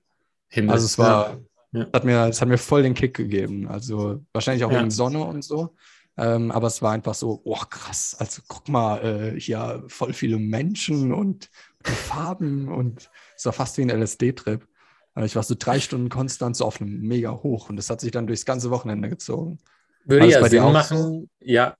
Ähm, und würde auch Sinn machen, weil ja deine Rezeptoren dann sich dem ja auch anpassen. Mhm. Und dann ist ja Ja. auch ähm, ne, das äh, weniger automatisiert, ähm, Mhm. weil normalerweise dann ja nur die Sachen zum Rezeptor durchdringen, die ähm, ultra krass sind, wenn man Mhm. die ganze Zeit viel Dopamin hat. Und wenn du dann mal weniger hast, dann ist es eigentlich natürlich, dass er sagt, naja, ich kriege jetzt die, nicht die ganze Zeit Megamengen Dopamin, wo hole ich sie mir dann her? Oh, guck mal, ein Vogel. Ja, es ist alles, also es ist alles, das meiste ist intensiver, was auch normal ist, weil in so einer, in so einer krassen Dopaminphase blätterst du dich halt durch alles Mögliche durch und denkst langweilig, langweilig, langweilig, Buch langweilig, Film langweilig, alles langweilig. Äh, Und so ist es jetzt halt, gehe ich ins Kino und denke mir, merkt ihr eigentlich, was hier passiert? Also, äh, guckt Das mal. ist die Existenz pur, Leute. Seht ihr es? Ja, es ist echt krass. Und, und das Krasse ist, je weniger ähm, Befriedigung durch Dopamin ich habe, desto weniger will ich auch. Also desto weniger habe ich den, es ist einfacher, Dopamin runterzuschrauben, wenn ich weniger Dopamin habe. Ja, es ist eine Spirale immer. Es ist immer Ja, so die ja, genau. Wahrscheinlichkeit, das ist genauso wie beim Hummer, ne, mit dem, die Wahrscheinlichkeit, den nächsten Kampf zu gewinnen, ist erhöht, wenn du einen Kampf gewinnst. Ja, ja, genau. Und bei Dopamin ja. ist es genauso. Wenn du dann, sage ich mal, weniger Dopamin hast, dann ist die Wahrscheinlichkeit, dass du dann in der nächsten, im nächsten Moment Dopamin wählst, halt auch wieder geringer und dann äh, flippt das halt irgendwann. Ähm, also es kann halt sehr unbalanciert sein. Bei manchen Menschen ist es ja extrem in Richtung dauernd hohes Dopamin. Ähm, Und also bei mir ist es so eigentlich. Also ich muss, ich muss mich da schon sehr kasteien, dass, es, dass ich mal auf ein Normallevel komme. bei mir floppt's sowohl floppt's in beide Richtungen sehr schnell. Hm. Wo das bei anderen langsam dauert, aber das ist halt auch durch dieses äh, ADS, ähm, da bist du halt einfach noch schneller in dem. Äh, Bloß die Welt halt. Du, also du ja, kriegst plus es die auf, Welt halt, ja. Also du kannst sofort ja so den gebaut. ganzen Tag. Ja. Aber ich habe auch weniger Stress, weil durch Uberman haben wir ja gelernt. Ähm, ich habe es nicht durch Uberman gelernt. Ähm, durch, durch jemand anderen, der ein gutes Buch über Dopamin geschrieben hat, dass Dopamin ja auch eine, eine, eine Schmerzkurve hat und dass die Schmerzkurve aber irgendwann bleibt, aber Dopamin geht runter. Und die Schmerzkurve sollst du halt haben, um nicht andauernd immer wieder Dopamin nachzujagen. Sonst hätten unsere Vorfahren drei Tage lang äh, ein Tier gejagt und wären dann halt verhungert. Ähm, und wenn man so konstant Dopaminsuche hat, dann bleibt aber halt irgendwann der Schmerz. Also körperlich, psychisch, wie auch immer. Und den habe ich jetzt halt weniger. Mhm. Ähm, und dadurch auch weniger den Drang, wieder mehr Dopamin zu bekommen. Mhm. Ja, genau. Das war nämlich das Nächste, was ich gemerkt habe. Dann weniger, ich muss es weniger erzwingen, Befriedigung zu bekommen, weil ich diesen, diesen Schmerz nicht habe. Also diesen, diesen gespiegelten Schmerz von Dopamin. Ja, aber ich denke, dass sowas kommt zu einem, wenn man es, ähm, wenn man es, wenn man es, nicht wenn man es braucht, sondern wenn es sich gerade ergibt. Also ich finde halt alles, was man erzwingt, ist eigentlich schon zum Scheitern verurteilt. Deshalb, wenn man das jetzt macht, das Dopamin fassen, um irgendwas davon zu bekommen, Entspannung, Gesundheit, Seelenfrieden und so weiter, dann machst du es ein paar Tage und dann ist es schon wieder, ja. ist schon wieder vorbei. Also es kommt halt vom Verstand und dann ist es zum Scheitern verurteilt. Alles, was vom Verstand kommt. Irgendwas Sport zu tun, um besser auszusehen, ähm, um mehr Anerkennung zu bekommen. Mhm. Das machst du ein paar Wochen, dann ist es vorbei. Um gesünd, selbst um gesünder zu werden, das machst du ein paar Wochen und dann ist es vorbei. Ja, das ich mache ja das mit dem Dopamin so, jetzt ja. nicht, um irgendwas davon zu bekommen, weißt du? Hm. Äh, ja, das sind ja immer so, äh, so, so Muster, wo man sagen kann, die, man kann sowas mal für sich irgendwie nutzen, wo man dann sagt, ne, wie du jetzt mit der Ernährung, wo du so eine grobe Awareness hast, dass du jetzt da in eine Richtung streben willst. Aber das bringt dir jetzt kein Seelenheil oder so. Dein, dein Seelenheil hängt davon ab, wie gehst du im Moment immer wieder mit neuen Sachen um, wie ernsthaft ja. packst du Sachen an und dann ist scheißegal, ob äh, du ein Huhn oder ein Rind isst, sage ich ja, mal. Äh, genau, so also, Kleinigkeiten machen dann keinen Unterschied. Ja, also, das ist halt in Relation völlig äh, irrelevant und das kann man auch ja. immer mal wieder ersetzen, wenn man merkt, okay, das funktioniert jetzt für mich gerade so nicht, dann machen wir halt was anderes. Was war das denn, wo ich... Äh ja, auch sowas wie, wenn Leute mich wegen irgendwas, wegen Business fragen oder so, ist die Plattform gut oder die Plattform oder der Service-Dienstleister? Ganz ehrlich, ist scheißegal. Es ist so Bums. Benutzt den E-Mail-Service oder den E-Mail-Service. Ey, du kannst fünf Jahre damit verbringen, den besten E-Mail-Service zu finden und in der Zeit hättest du ein paar 10.000 Euro verdienen können, hast dann am Ende aber den besten E-Mail-Service gefunden, einfach weil du es gar nicht wolltest. Also, mhm. weil es weil, halt viele Probleme gelöst hätte. Es hat eine super Methode, ähm, um was zu verhindern, was man eigentlich tun sollte. Und ich sehe das andauernd. Ich sage aber nichts mehr. Ja, ist, Gum, ist, ist Gumroad jetzt gut? Ja, oh Gott, also. Ist halt ein Service. Who cares? Ne? Ja, bau, bau, bau halt drei Jahre dein Logo. Also juckt kein ja. Mensch. Also wenn dein Podcast scheiße ist und dein, und dein Logo ist super, dann höre ich mir den trotzdem nicht an. Und da gibt es ja auch man, also es gibt ja schon dann auch manchmal Tools, wo man sagt, okay, das sind schon echt nützliche Tools, aber das sind nicht die, die entscheidend letztendlich sind. Das ist ja immer das, wo man, wo man dann in der Art, wie dann gefragt wird oder wie die Leute mit den Themen umgehen, wo man merkt, da ist irgendwie eine Hoffnung. Dass die dann die Probleme lösen würden. Ja, also dass das dann das, ja. das wäre und dass man nur ja, die ganzen Variablen einfach in seinen ähm, in den Griff kriegen muss und auch da das richtige System und da die richtige Produktivitätsroutine. Mhm. Und dann, dann wäre man erfolgreich. So halt nein. Ja, genau. In, de, in dem Beispiel mit Gumroad, also das ist einfach so ein Service-Dienstleister, ja. wo man halt digitale Produkte verkaufen kann. Und die verkauft da ihr Buch heute. Ähm, ich habe sie schon ein bisschen, sie wollte eine Meinung wissen, ich habe sie schon ein bisschen auf den Boden der Tatsachen geholt, dass man mit Büchern kein Geld verdient wenn, dann holen sie überhaupt die Opportunitätskosten wieder rein ähm, und man kriegt ein paar Cent für seine Arbeit, die man auf die Stunden gerechnet, räumen besser Regale ein. Ähm, nicht die Erwartung haben, mit Büchern Geld zu verdienen. Und da hat sie gesagt, ja, warum ist nur die Welt so? Ja, ist halt so. Also, wir können nicht alle gewinnen. Und vor allem, wenn wir nicht gewinnen, wenn wir uns lange damit beschäftigen, welche Methode wir benutzen, welchen Service wir benutzen, welches Logo, ähm, die Sachen wiederholen und immer wieder wiederholen. Ich habe es auch gemerkt die letzten paar Wochen, wie so Ernährung und Sport so lebensfüllen ist. Also Errol meinte auch, dass es kein, die Leute kommen zu ihm dann meistens mit so einer Erwartung, ich mache jetzt eine halbe Stunde Sport und damit hat sich die Sache dann erledigt. Alter, da ist, da ist Schlaf, da ist Entspannung, da ist Mobilisierung, Stretching, ähm, der Sport an sich, einkaufen, kochen, Essen planen, ähm, Dinge vermeiden, die einem schaden würden, wie unnötige Partys, Alkohol, was weiß ich was. Das ist ein ganzes. Gläserweise Nutella halt. Oder ein halbes. Ähm, und er meinte auch, das ist eher ein Lifestyle als ja. ein, als ein also bei mir war es früher und bei dir ja auch eher ein Mittel zum Zweck. Heute ist ja. eher, heute ist es eher ein, eine, eine, Art, wie ich mich selbst überwinden kann, immer wieder. Ähm, ja. Aber es ist schon sehr raumfüllend halt, ne? Also es ist dann auch äh, nicht, nicht irgendwas, wo die Leute haben dann den Glauben, dass es dann so binär ist. Also wenn ich dann X mache, passiert mein Glück Y.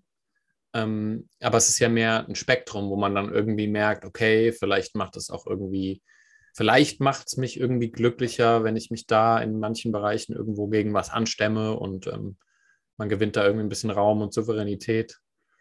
Ich merke das ja auch, wie ich dann so wieder anhafte, wenn es dann mal mit dem Sport läuft und man denkt dann, krass, also ja. wie ich jetzt aussehe, es funktioniert ja. Es werden aber Phasen kommen, wo es halt mal nicht mehr funktioniert ähm, und wo ich dann auch wieder so reinfalle ins, ich tue das ja dafür. Ähm, ich versuche mich dann sehr schnell wieder zurückzuholen in, ich tue das nicht dafür. Das Problem, das, was jetzt gerne hätte, dass, dass ich es dafür tue, das ist eigentlich das Problem also mein Verstand. Ja. Ähm, ich habe gestern was äh, von, ich habe gestern auch wieder zum Einschlafen Alan Watts gehört. Das hat meinen Kopf gefickt. so, kurz vorm Einschlafen. Äh, ich habe es noch aufgeschrieben, dass ich nicht vergesse. Und zwar so in der Art, äh, der Glaube, etwas loswerden zu müssen, also das Ego, äh, rechtfertigt seine Existenz. Äh, in Wahrheit gibt es aber nichts loszuwerden, denn das Ego existiert nicht. Also es existiert nur so lange du glaubst, es bekämpfen zu müssen. Ach, what the fuck? also der, der Versuch, es loswerden zu müssen, bedeutet ja, dass da was sein muss, was ich loswerden muss, müsste. Ja. Wie wenn ich jetzt, keine Ahnung, einen, äh, einen Pickel habe äh, und den muss ich loswerden.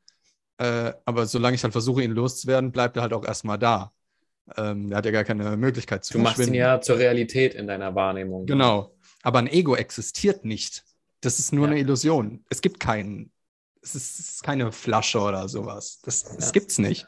Ähm, und das fand ich halt krass, weil die Osho hat es auch ein bisschen geschrieben, dass ein anderer Krishnamurti, also nicht dieser Jiddu Krishnamurti, sondern ein anderer, auch viel gefaked hat mit schlauen Sprüchen und so weiter. Und auch gesagt hat, man müsste sein Ego überwinden und so weiter. Wo dann die Zen-Leute und die Osho und die Watts und Watts der Erde ähm, gesagt haben, dass es das aber gar nicht gibt. Es gibt gar nichts zu überwinden. Also du, solange du versuchst, irgendwas zu überwinden, bleibt es existent. Das ist wie wenn du versuchst, weniger wütend zu sein. Dann gibst du der Wut die Berechtigung, dass sie da ist. Und dann bleibt sie auch. Du kannst, du es, kannst geht ja, es geht ja dann auch immer wieder bei den meisten so eher Richtung, also oder zumindest bei den spirituellen Lehrern, wo ich so das Gefühl habe, das hört sich für mich stimmig an, dann geht es eh meistens wieder, du kannst das Wort nicht beschreiben, aber meistens eher auf so Akzeptanz zurück ne? und nicht, nicht irgendwie ähm, überwinden und da musst du hinkommen, um endlich okay sein zu dürfen oder so, sondern mehr ähm, das Leben zu leben abseits von irgendwelchen Gedankenkonstrukten. So Gedankenkonstrukte sind manchmal nützlich, ne? wie zum Beispiel, wenn man dann irgendwo äh, ein gesundes Leben führt und dann kommt vielleicht ähm, unsere Tendenz rein, dass wir uns selber sabotieren. Äh, ne, macht sich bemerkbar und will dann, man verletzt sich und dann will man alles hinschmeißen oder lässt halt. Das äh, ist mir gar nicht aufgefallen. Ne? Und dann, ähm, und dann ist, ist manchmal nicht schlecht, wenn man dann irgendwie so ein Konstrukt für sich geschaffen hat, was das so ein bisschen auffängt, wo man sagt, ja, ich wusste, dass diese Option gibt und dass in dieser Situation wahrscheinlich ist, dass es dann wieder losgeht mit Sabotage, weil man will ja in seinem alten Leid und dann macht es das Ego, was es nicht gibt, wieder bemerkbar. Also diese äh, Frequenz, in der man lange Zeit seines Lebens verbracht hat. Und ähm, ja, und dann muss, also dann ist es ganz nett so als, als äh, Rettungsnetz, aber ähm, so, so ein Muster oder so, ein so eine Struktur, um einen aufzufangen, dann, wenn man mal gerade nicht stark ist und wieder komplett ins Bodenlose fallen will aber letztendlich und endlich ähm, ist es halt immer wieder Akzeptanz so, ne? Also das, so. Ist, dass es halt das Gehirn Konstrukte erschafft, um sich selbst zu verstehen. Also es hat ja auch, das hat Kahnemann am Anfang von seinem großen Buch geschrieben, dass er gesagt hat, es gibt kein System 1 und System 2 im Gehirn, aber, ich aber euer Gehirn braucht Konstrukte, um sich selbst zu verstehen oder um alles zu verstehen. Also brauchen wir auch ein Konstrukt wie Ego, inneres Kind, Verstand, Archetypen. Aber diese, da, da gibt es kein Areal, wo das Ego jetzt drin ist. Oder es gibt auch kein Areal, es gibt nicht mal ein Areal, wo die Angst drin ist. Die Angst ist nicht in der Amygdala, die ist überall. Also neue, ähm, neue Forschungen zeigen halt ganz klar, dass Angst überall im Gehirn ist und nicht nur Amygdala und dann äh, reagieren wir und fertig. Inneres Kind gibt es auch nicht so einen kleinen Kindergarten irgendwo im Hinterkopf, wo das innere Kind drin steckt. Das ist einfach das ist nur ein Konstrukt, damit wir es verstehen. Ego ist auch überall im Kopf, aber es, es existiert halt so lange, wie ich, wie ich glaube, dass ich es bräuchte. Oder dass ich es ma, manche, ich meine, selbst der Schritt, ähm, das Ego zu überwinden, ist ja schon ein weiter Schritt. Selbst sich das klar zu machen, ist mir nämlich dann zum Beispiel bei Eckhart Tolle gekommen, äh, dass er natürlich das Konstrukt benutzen muss, aber es gibt verschiedene Stufen von Bewusstsein, äh, Bewusstseinswerdung. Und am Anfang brauche ich natürlich das Konstrukt, um es auch immer wieder zu erkennen. Ich kann ja nicht was erkennen, wenn es kein Konstrukt ist. Er muss mir sagen, dass wenn ich mich über andere stelle, wenn ich Recht haben will, dass das ein Ego-Konstrukt ist. Wie will das sonst anders erklären? so abstrakt, so. weil es ist halt irgendwie wie, du und ich brauchst, dann auch du brauchst ein Geländer, um zu sehen, dass es kein Geländer gibt. Ja. Ich, also ich meine, es reicht ja schon jahrelang damit zu arbeiten, bei sich selbst Ego-Verhalten zu bemerken. Nur danach dann halt loszulassen und zu sagen, es gab da nie was. Wahrscheinlich kann man das erst loslassen, wenn da halt nicht mehr viel da ist. Also ich meine, wenn man nicht mal merkt, dass man, dass man die ganze Zeit Recht haben will, einfach nur um Recht zu haben, um sich über andere zu stellen. Und ich kenne so Leute, wo ich mir denke, wo ich dann auch sage, ja, okay, du hast recht. Ich, wenn man sich zum Beispiel neu kennenlernt auf einer Party oder irgendwo auf einem Treffen ähm, und ich sage den Leuten nicht, was ich mache und sie denken, ich würde mich mit Psychologie zum Beispiel nicht auskennen und sie reden gerade drüber und dann sagen sie was, was offensichtlich falsch ist, was man so in jedem Buch lesen kann. Und ich denke mir dann, und dann merke ich aber, wie sie so, wieder so ein Widerstand ist, dass egal was, was man sagt, sie bleiben jetzt dabei. Ähm, und ich sage dann, ja, ja, stimmt. das ist aber offensichtlich falsch. ähm, aber ich, das bringe ich, okay. bring ich nicht über mich. Ich sage dann eher noch gar nichts oder so oder nick und lächel dann, aber. Boah, ich sag, nee, also ich sage auch selten, äh, ja, ja, stimmt. Okay, ich habe schon gedacht, weil dann. Da, nee, nee, nicht immer. Nee, das ist okay. schon, das ist schon sehr. Wenn, nur wenn ich merke, nur wenn ich merke, sie sind sehr hartnäckig und da würde ich jetzt mich nur dran aus. Manchmal habe ich auch echt keine Lust. Also. Ja, ja klar. Manchmal gar keinen Bock. Da hast du ja auch so, so, so, viele Stunden hat ja der Tag nicht da. Äh aber mir, also mir hilft es zum Beispiel dann ähm, schon, wenn ich die Muster irgendwo so ein bisschen historisch auch verstanden habe und auch wie die sich so äh, bilden. Also wenn ich dann irgendwie er erkenne, wo dann meine Vermeidung oder wo ich mein, mein Leid mir immer wieder gerne selbst schaffe, wenn ich da so ein bisschen so mehr Infos zu habe und dann das Muster leichter erkenne und dann im Prinzip halt äh, merke, dass ich es halt sein lassen kann. Welches denn zum Beispiel? Ähm, also alles, was ja, ähm, ja, also so Karrierewachstum zum Beispiel. Oder, ähm, oder ich habe jetzt einen guten Talk gesehen zum Thema ähm, Hochbegabung. Das ging auch so in mhm. die Richtung. Ähm, weil da der Impuls von dem Redner war, dass Hochbegabung Begabung eigentlich eher Special Needs ist. Ich glaube, das hatten wir schon vor Ewigkeiten mal. Aber das ist, ähm,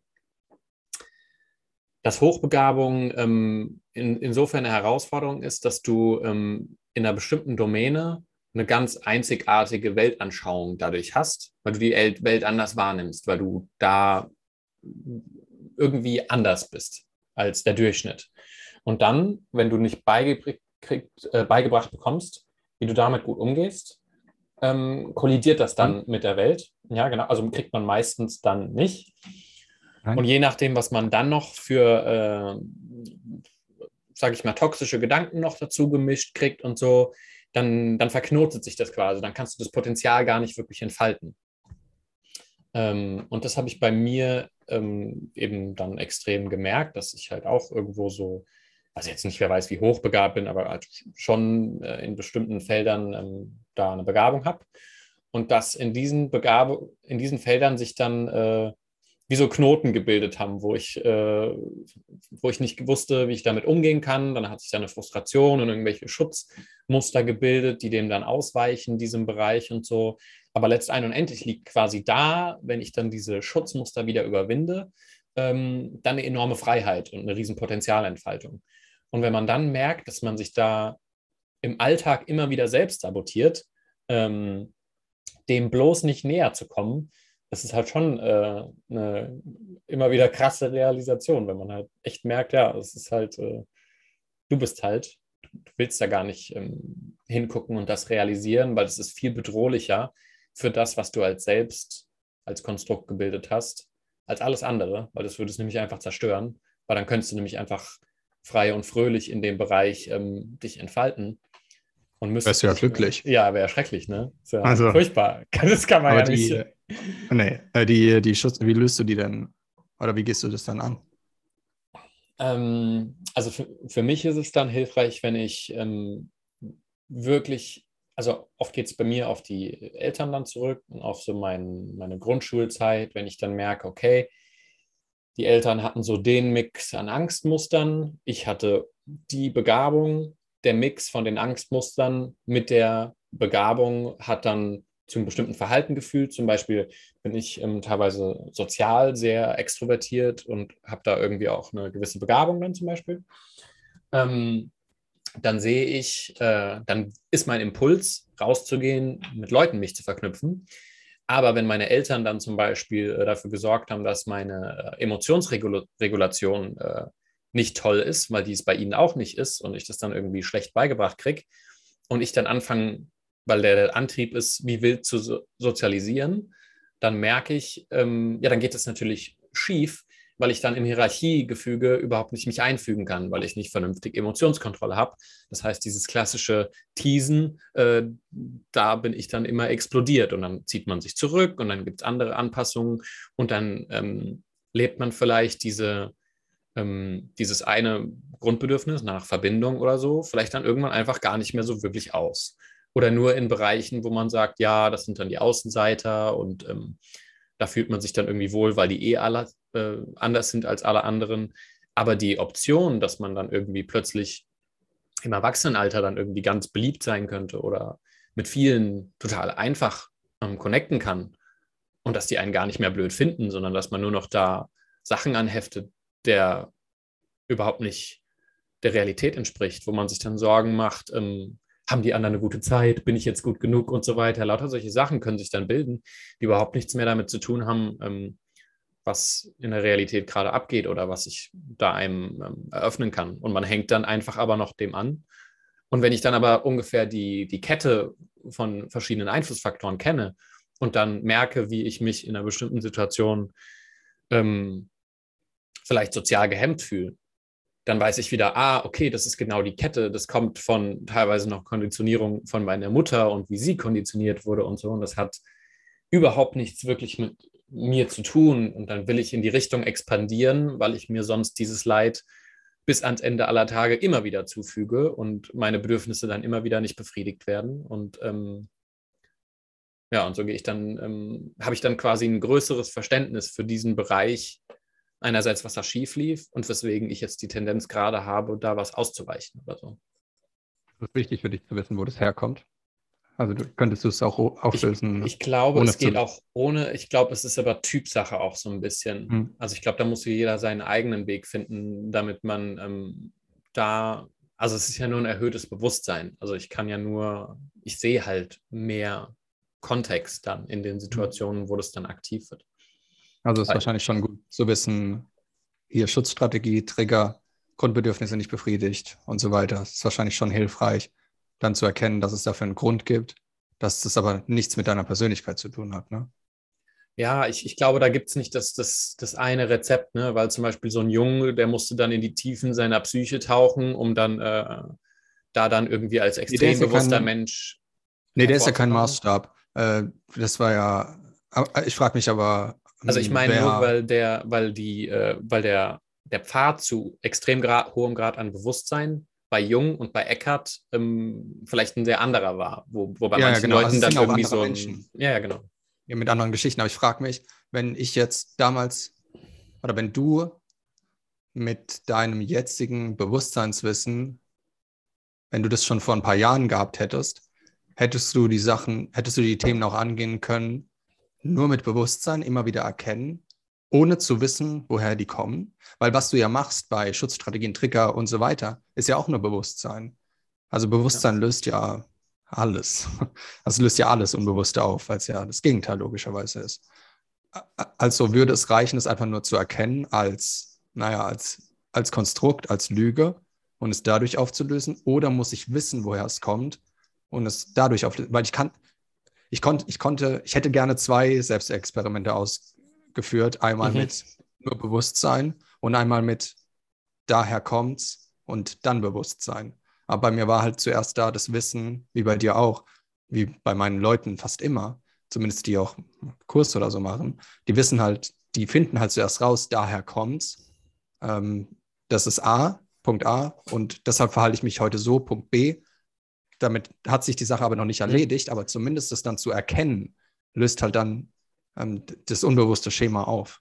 Aber würde es auch reichen, es einfach nur zu erkennen? Das, halt, das kann ich halt heute nicht mehr probieren. Genau, also ich meine, meine Hypothese ist halt schon, ähm, ja, wahrscheinlich, wenn der Grad an Bewusstsein halt durch irgendwelche Umstände massiv schnell zunimmt, Ne? Also ja. wenn wirklich so ein Knoten platzt, wo man sagt, aber da kommt halt so viel Schmerz. Ne? Ja, genau. Also zum Beispiel halt Viktor Franke wieder, wenn du dann in so einem ja, Nazi-Camp genau. bist und du musst mit einer extrem krassen Realität oder so genau, dann, dann umgehen du, oder ja. einem extremen Leid, dann kann das einen Schalter umlegen, wo du sagst, okay, du merkst dann vielleicht, es ist ja nicht viel, es ist ja nicht komplex, es sind ja nicht wahnsinnig, also das grundlegende Problem ist ja nicht, ist ja nicht nee, nee. wahnsinnig nee. viele Sachen, sondern es muss nur ein Groschen fallen und solange du aber nicht diesen Grad an Bewusstsein eben äh, durch Umstände auf einmal bekommst, hilft es halt schon, es macht es halt leichter, bewusster zu sein, weil unser Hirn ja immer noch in der Konditionierung ähm, lebt und diese Konditionierung versteht eben leichter hm. solche Herleitungen. Da ist es dann. Ja, auf jeden Fall. Also Tolle hat es, glaube ich, auch mal gesagt, dass du so im größten Schmerz äh, bist du an der, stehst du an dem Scheideweg zwischen Suizid und Erleuchtung. Also die beiden sind, du warst den beiden noch nie so nah.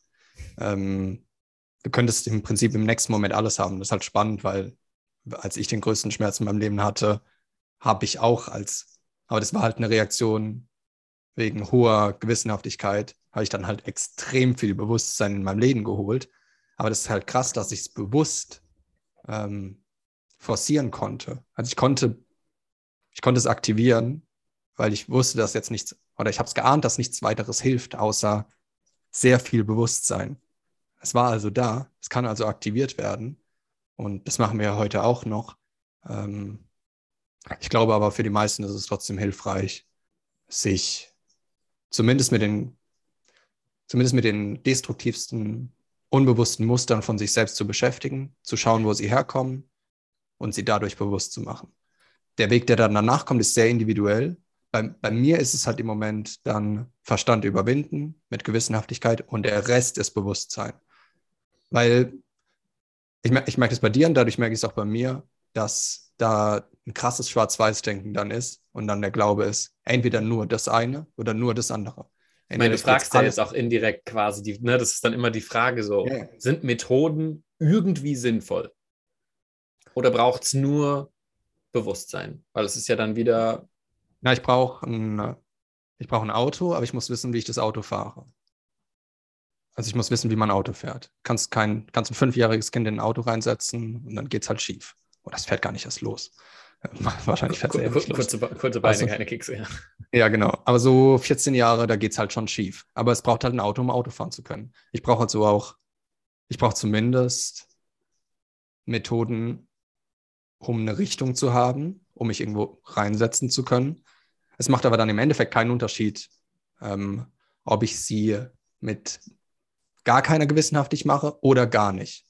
Also der, der Unterschied, sie gar nicht anzugehen und sie mit gar keiner Ernsthaftigkeit anzugehen, der ist, der ist gering. Also es gibt ja gar keinen Unterschied. Du könntest es im Prinzip auch gar nicht machen. Aber der Unterschied zwischen es nicht machen, es mit oder es gar nicht gewissenhaft machen oder es sehr gewissenhaft machen, der ist halt Himmel und Hölle. Also das ist halt ein riesiger ja. Unterschied. Ja. Das heißt, du brauchst die Methode, aber du brauchst auch die Gewissenhaftigkeit, weil du ansonsten nicht es nicht schaffst, das Bewusstsein zu aktivieren, was dafür notwendig ist, mhm. ähm, die Methode zu implementieren. wenn aber rein Methoden benutzt werden, dann sprechen die halt den Verstand an. Und der ist logischerweise das, was, ähm, was bewusst gemacht werden muss. Genau. Das ist auch äh, also so mit, ich, ähm, aus Watts sagt ja auch, du, du kannst nichts, äh, wir, mit Methoden wollen wir was optimieren, aber das, was optimiert, was wir optimieren, ist das, was optimiert werden muss. Mhm. Nämlich der Verstand. Ähm, deshalb kann nur die andere Seite Gewissenhaftigkeit sein, weil, weil, die, weil dann die Energie stärker ist als der Verstand und ich es dann überhaupt erst schaffe, dass die, es wie eine, äh, ist wie eine Wippe, dass die dann auf einmal auf die andere Seite rutscht, dann ist Bewusstsein stärker und damit kann ich dann äh, Methoden anwenden. Je nachdem, wie ich sie brauche. Aber ich glaube halt, jemand, der schon sehr weit entwickelt ist, der muss jetzt nicht seinen Schlaf optimieren ähm, oder sein, seine Ernährung. Es fällt einem alles zu, wenn es einem wichtig ist. Ja, es ist ja auch irgendwie nur eine Fokusverlagerung. Das ist ja wie bei, ne, bei Yoga, wenn du so die ganz einfachen Sachen machst, irgendwie eine physische Übung oder Atemmeditation, wo du dich nur auf den Atem konzentrierst. Ähm, das ist ja auch mehr ein Hinweis. Du hast dann was, was du wahrnehmen kannst und egal wie toll du das machst, ähm, es gibt dir nur einen Fokuspunkt. Aber das Wichtige ist eigentlich das, ähm, was du gerade dann nicht fokussierst. Also ähm, es gibt dann ja, es, es, deutet quasi rückwärts. das ist so ein bisschen abstrus zu beschreiben. Aber es ist, ähm, es gibt einem beim Yoga zum Beispiel, beim physischen, gibt es einem dann Widerstand, wo man gegen andrücken kann und lernen kann, wie gehe ich denn mit Widerstand um und, und es wird immer wieder Widerstände im Leben geben. Man hat immer eine, eine, eine Anspannung und eine Entspannung. Bekommt man das in der, bekommt man das in der äh, Yogalehrerausbildung so äh, beigebracht? Weil das sagen viele. Also mein Yoga-Lehrer sagt es nämlich auch, drücke gegen die Matte, auch wenn es weh tut, weil es gibt auch ein Leben außerhalb der Matte. Äh, und da wird es auch Widerstände geben. Ist es, soll das so eine Analogie sein? So ein bisschen also gegendrücken, auch wenn es weh tut? Oder wenn es nicht, nicht wenn es weh tut, aber wenn es schwer ist? Es kommt halt nicht drauf an. Also es ist halt mehr so ein Umgang mit dem Stimulus des Lebens. Es gibt mal Sachen, die werden entspannt sein, ne, wo du dann einfach auf der Matte liegst. Es gibt Sachen, wo du ähm, gegen andrückst. Ja, aber die, dass es darauf ja. nicht ankommt, sondern es kommt halt auf ja. das ähm, also das ist ne, das Leben erfahren. Und Yoga heißt ja eigentlich nur Einheit aus Körper und Geist. Und das heißt, sobald die, du dann aufhörst, ja. dich daran festzuhalten, was bei deinem Körper gerade ist, sondern einfach da voll dabei bist, dann ist Yoga. Also dann mhm. ist Einheit aus Körper und Geist. Und dann widerstehst du ja nicht mehr der Yoga-Pose oder regst dich auf, dass du dich nur auf deinen Atem konzentrieren sollst und das ja gar nichts bringt, sondern dann ähm, ja, dann hast du es ja. Also das, das ist halt also, einfach. Also das heißt, simpel. es ist kein Widerstand mehr gegen unangenehme Dinge und es ist keine Anhaftung mehr an angenehmen Dingen, sondern einfach nur neutrales Wahrnehmen, neutrale Erfahrung. Genau, also das, was du halt nicht beschreiben kannst. Weil wenn, ne, weil wenn ich die Yoga-Übungen, also am Anfang habe ich das gemerkt, ähm, ich habe jetzt nicht so die Hintergrundinfos gehabt, aber am Anfang dachte ich, ah, okay, Child's Pose oder sowas macht Spaß, aber mhm. ähm, äh, Hund oder andere Sachen, die mich zerfetzen, denke ich mir, und dann denke ich schon vorher, oh nein, das kommt gleich. Da ich aber von Meditation weiß, dass das keinen Sinn macht, äh, versuche ich dann ähm, keine Angst davor zu haben. Also ich versuche nicht keine Angst davor zu haben, sondern in, nur in der Erfahrung zu bleiben. Ähm, als Ankerpunkt brauche ich, brauch ich aber noch den Atem. Und ich merke auch, und es sagt er auch immer wieder, äh, Brief and Flow, ähm, zumindest am Anfang bleib bei deinem Atem und versuch ihn logischerweise wahrzunehmen, kenne ich von der Meditation, aber auch langsam zu atmen und nicht so schnell, weil wenn ich schnell atme, bin ich halt auch nach 15 Minuten kaputt. Ja. Aber ich kann auch bewusst langsamer atmen und das ist natürlich, ist natürlich ein bisschen eigenartig, weil an sich ist es anstrengend, aber ich versuche halt entspannt zu bleiben ähm, das macht die Sache ein bisschen, das macht die Sache ja, es macht die Sache ja auch im Leben erträglicher. Ne? Wenn ich, wenn ich in einer angespannten Situation wie die im Supermarkt bin mit der Karte und ich versuche, ich merke dann aber, dass ich angespannt bin, dann werde ich ja auch entspannter. Deshalb sage ich, Bewusstsein löst alles. Also. Ja, das ist auch, ich laufe im Moment, ne, als es jetzt gerade noch so kalt und windig draußen war, laufe ich dann auf rum und es ist erstmal kalt und windig und du machst dich erstmal instinktiv irgendwie klein und sagst, i, kalt und windig. Und dann mache ich es im Prinzip bewusst und sage einfach, ja, es ist jetzt kalt und windig und ähm, lass das dann im Prinzip voll auf mich einballern. Also so, es ist mir dann auch egal, dass es ein unangenehmes Gefühl ist, erstmal, sondern ich nehme es dann einfach wahr als das Gefühl, das es ist.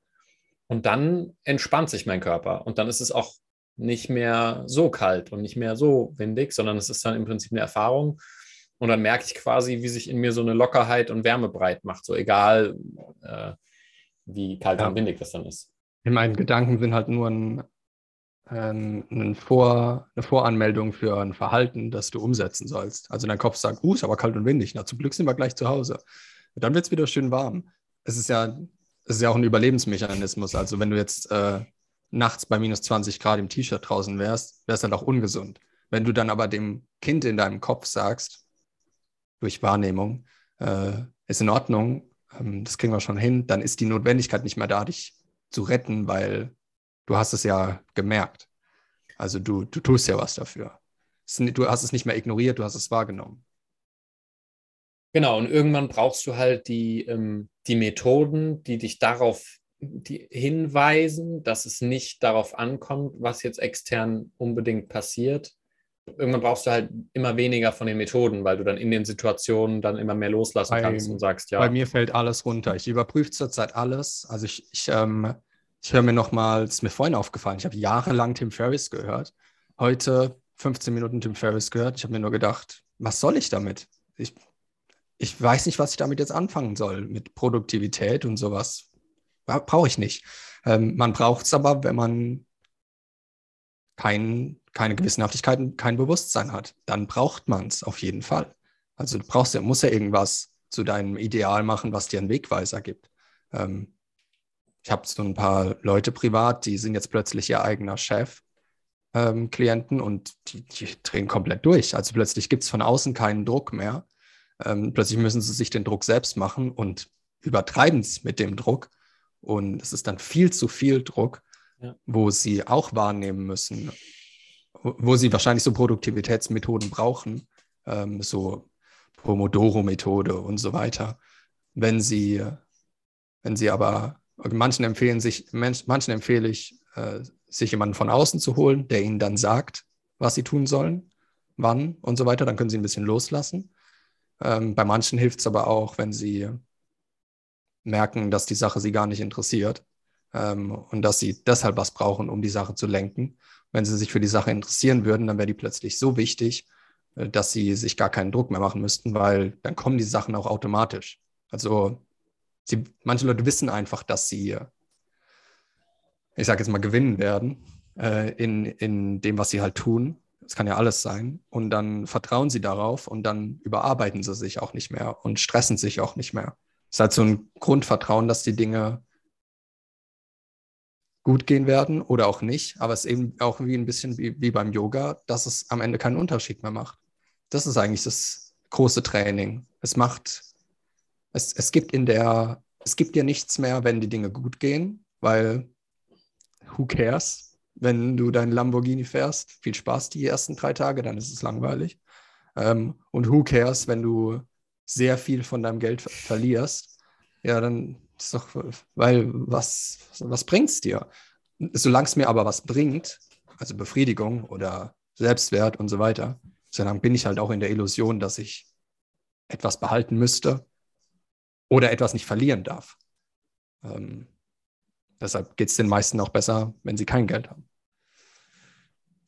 Also es kommt ja, also genau, also es ist halt ja, das ist echt eine interessante Reise, weil irgendwann reduziert man eigentlich immer nur Sachen weg eigentlich. Also es gibt nicht irgendwas, ja. was man dazu addiert, was einem hilft, sondern es geht dann auch oft echt so einfach um die Erkenntnis, dass, ähm, also gespürte Erkenntnis, dass, ähm, dass es okay ist, wie es ist. Und das heißt aber trotzdem nicht, dass man in der Sache sehr erfolgreich werden kann oder dass man sehr gut in der, oder dass man sich an Mittelmäßigkeit halten müsste. Also ich finde trotzdem, dass jeder ähm, so ein bisschen als, sagen wir mal, Held geboren wird. Und dann kommt so Erziehung und Kindheit und Schule dazwischen und Schu irgendwelche Mobber in der Schule, was auch immer. Und so, dann wird man so in die Mittelmäßigkeit gedrängt. Und dann glaubt, dann, dann umgibt man sich auch mit Menschen, die mittelmäßig sind und die werden auch dafür sorgen, dass du mittelmäßig bleibst. Aber es ist trotzdem nichts falsch daran, in einem Bereich extrem gut zu werden und das sozusagen zu deinem Ideal zu machen und das, oder zu deinem Gott oder was auch immer, ähm, dass, dich da, dass dir von außen so ein bisschen Druck gibt und in der einen Sache dann, wenn man das Interesse daran hat, extrem gut zu werden. Weil man als Kind war man auch in sehr vielen Dingen oder in einer Sache sehr gut, weil es nur um die eine Sache ging. Also kind, Kinder schaffen manchmal Sachen, da denkst du dir, das würden Erwachsene nicht mehr hinbekommen. Ja, ja, ist krass. Also ähm, Kinder sind ja nichts, brillant. so. Ja, aber es ist nichts falsch daran, selbst wenn man mit sich im Reinen ist, trotzdem noch irgendwie viel Geld zu verdienen oder so. Aber es kommt halt beiläufig. Ja, es, gibt ja, es gibt ja auch kein falsch und richtig dann, sondern was mich halt immer nur interessiert, ist, wenn man dann ähm, falsch und richtig Ausrichtung weglässt und danach agiert, ne, wie bei mir jetzt vorhin, wo ich gesagt habe, okay, ich habe bestimmte Begabung und Interesse in einem bestimmten Bereich. Und wenn ich dann die ganzen Sachen, die mich davon weghalten, ähm, wegreduziere, also und einfach da okay damit bin, wie die Sachen sind, wo geht dann mein natürlicher Interessensimpuls hin? Was für Sachen machst du dann, wenn du nicht mehr was machen musst, ja. um, äh, um zu sein, ja, um, damit es endlich okay sein ist? Ja? Was, was, ist was, dann? Was denkst du ist der größte, das größte Hindernis äh, dabei, das rauszufinden? Ähm, das ist sehr. Oder für dich. Ähm, ja, es ist halt wahnsinnig angsteinflößend für den Teil, der das genau ähm, nicht will, weil das ist, das funktioniert nur, du kannst nur deinem wahren Interesse und so äh, ernsthaft, ehrlich nachgehen, ähm, wenn das andere nicht mehr im Weg steht, was dafür erstmal ja. sterben muss. halt und ich finde es den, ich den anderen Menschen. Also ich finde, die meisten werden niemals erfahren, wer sie eigentlich sind und was sie eigentlich tun könnten, weil sie zu viel unter Menschen sind. Weil sie, Aber Bewusstsein expandiert auch, ne? Also, ähm, also ich habe schon das Gefühl, dass es expandiert, expandieren kann. Wann jetzt? Also angenommen, ähm, vielleicht wird die eine Person nie erfahren, was, wer sie ist oder was sie, äh, wo ihr Potenzial gelegen hätte, wo sie Riesenfreude und Erfüllung gefühlt ja, hätte. Ja, weil andere Menschen dich davon abhalten werden. Weil, weil Menschen Ideale hassen und Legenden oder Helden. Es beschämt einen, es beschämt irgendwann, irgendwann, Ja, aber irgendwann kommt es auch nicht mehr auf, ähm, also ein Guru, der erleuchtet ist, wird sich auch nie als Held bezeichnen, weil da ist das dann, da ist das nicht mehr wichtig. Also ich meine es nur als Symbolik. Für, hm, aber da kann man sich halt schon schnell aufhängen, ne? Also ja, oder sagen wir mal, werden, ja, so. ist, schwer, also, ist ein schweres Wort, aber in der, in der Mythologie wird es halt oft verwendet. Oder sagen wir mal als dein Selbst. Also das, was du, was du in Wahrheit bist, womit du halt geboren wurdest. Und das, das kannst du nicht, da gibt es nicht mehr hinzufügen, das war schon immer da. Aber es wird halt überdeckt durch die Gesellschaft und sie wird dich auch daran hindern, das zu erleben. Selbst Eltern hindern ihre, Elter, ihre Kinder meistens daran, ähm, sich auszuleben, weil es die Eltern selbst nicht tun und dann das Größte, was sie lieben, ihre Kinder, selbst die halten sie davon ab. Das heißt, wenn du random irgendwelche Leute triffst, sie werden dich, ohne dass du es merkst, davon abhalten, dass du dein, sagen wir mal, höchstes Selbst auslebst. Und du wirst es nicht merken. Sie werden dich wieder in Richtung Mittelmäßigkeit ziehen. Es gibt ja immer einen Widerstand. Oder dann empfehlen sie dir, ne? oder sie empfehlen dir irgendwas, was du tun solltest. Und dann denkst du dir, ach spannend, das habe ich noch gar nicht gedacht. Vor allem bei Leuten, die, die hoch in der Openness sind, die dann sagen, ach krass, ja stimmt, ach, das müsste ich jetzt mal ausprobieren. Das, aber von, ich nenne es jetzt mal Erfolg in einer Sache, ähm, den kannst du nicht haben, wenn du immer wieder was anderes machst. Du bleibst bei einer Sache, tauchst ein, machst sie über Jahre hinweg, ähm, manchmal sehr gewissenhaft, manchmal weniger gewissenhaft, aber trotzdem mit einer, mit einer stetigen Gewissenhaftigkeit. Und am besten, du erzählst anderen nicht davon.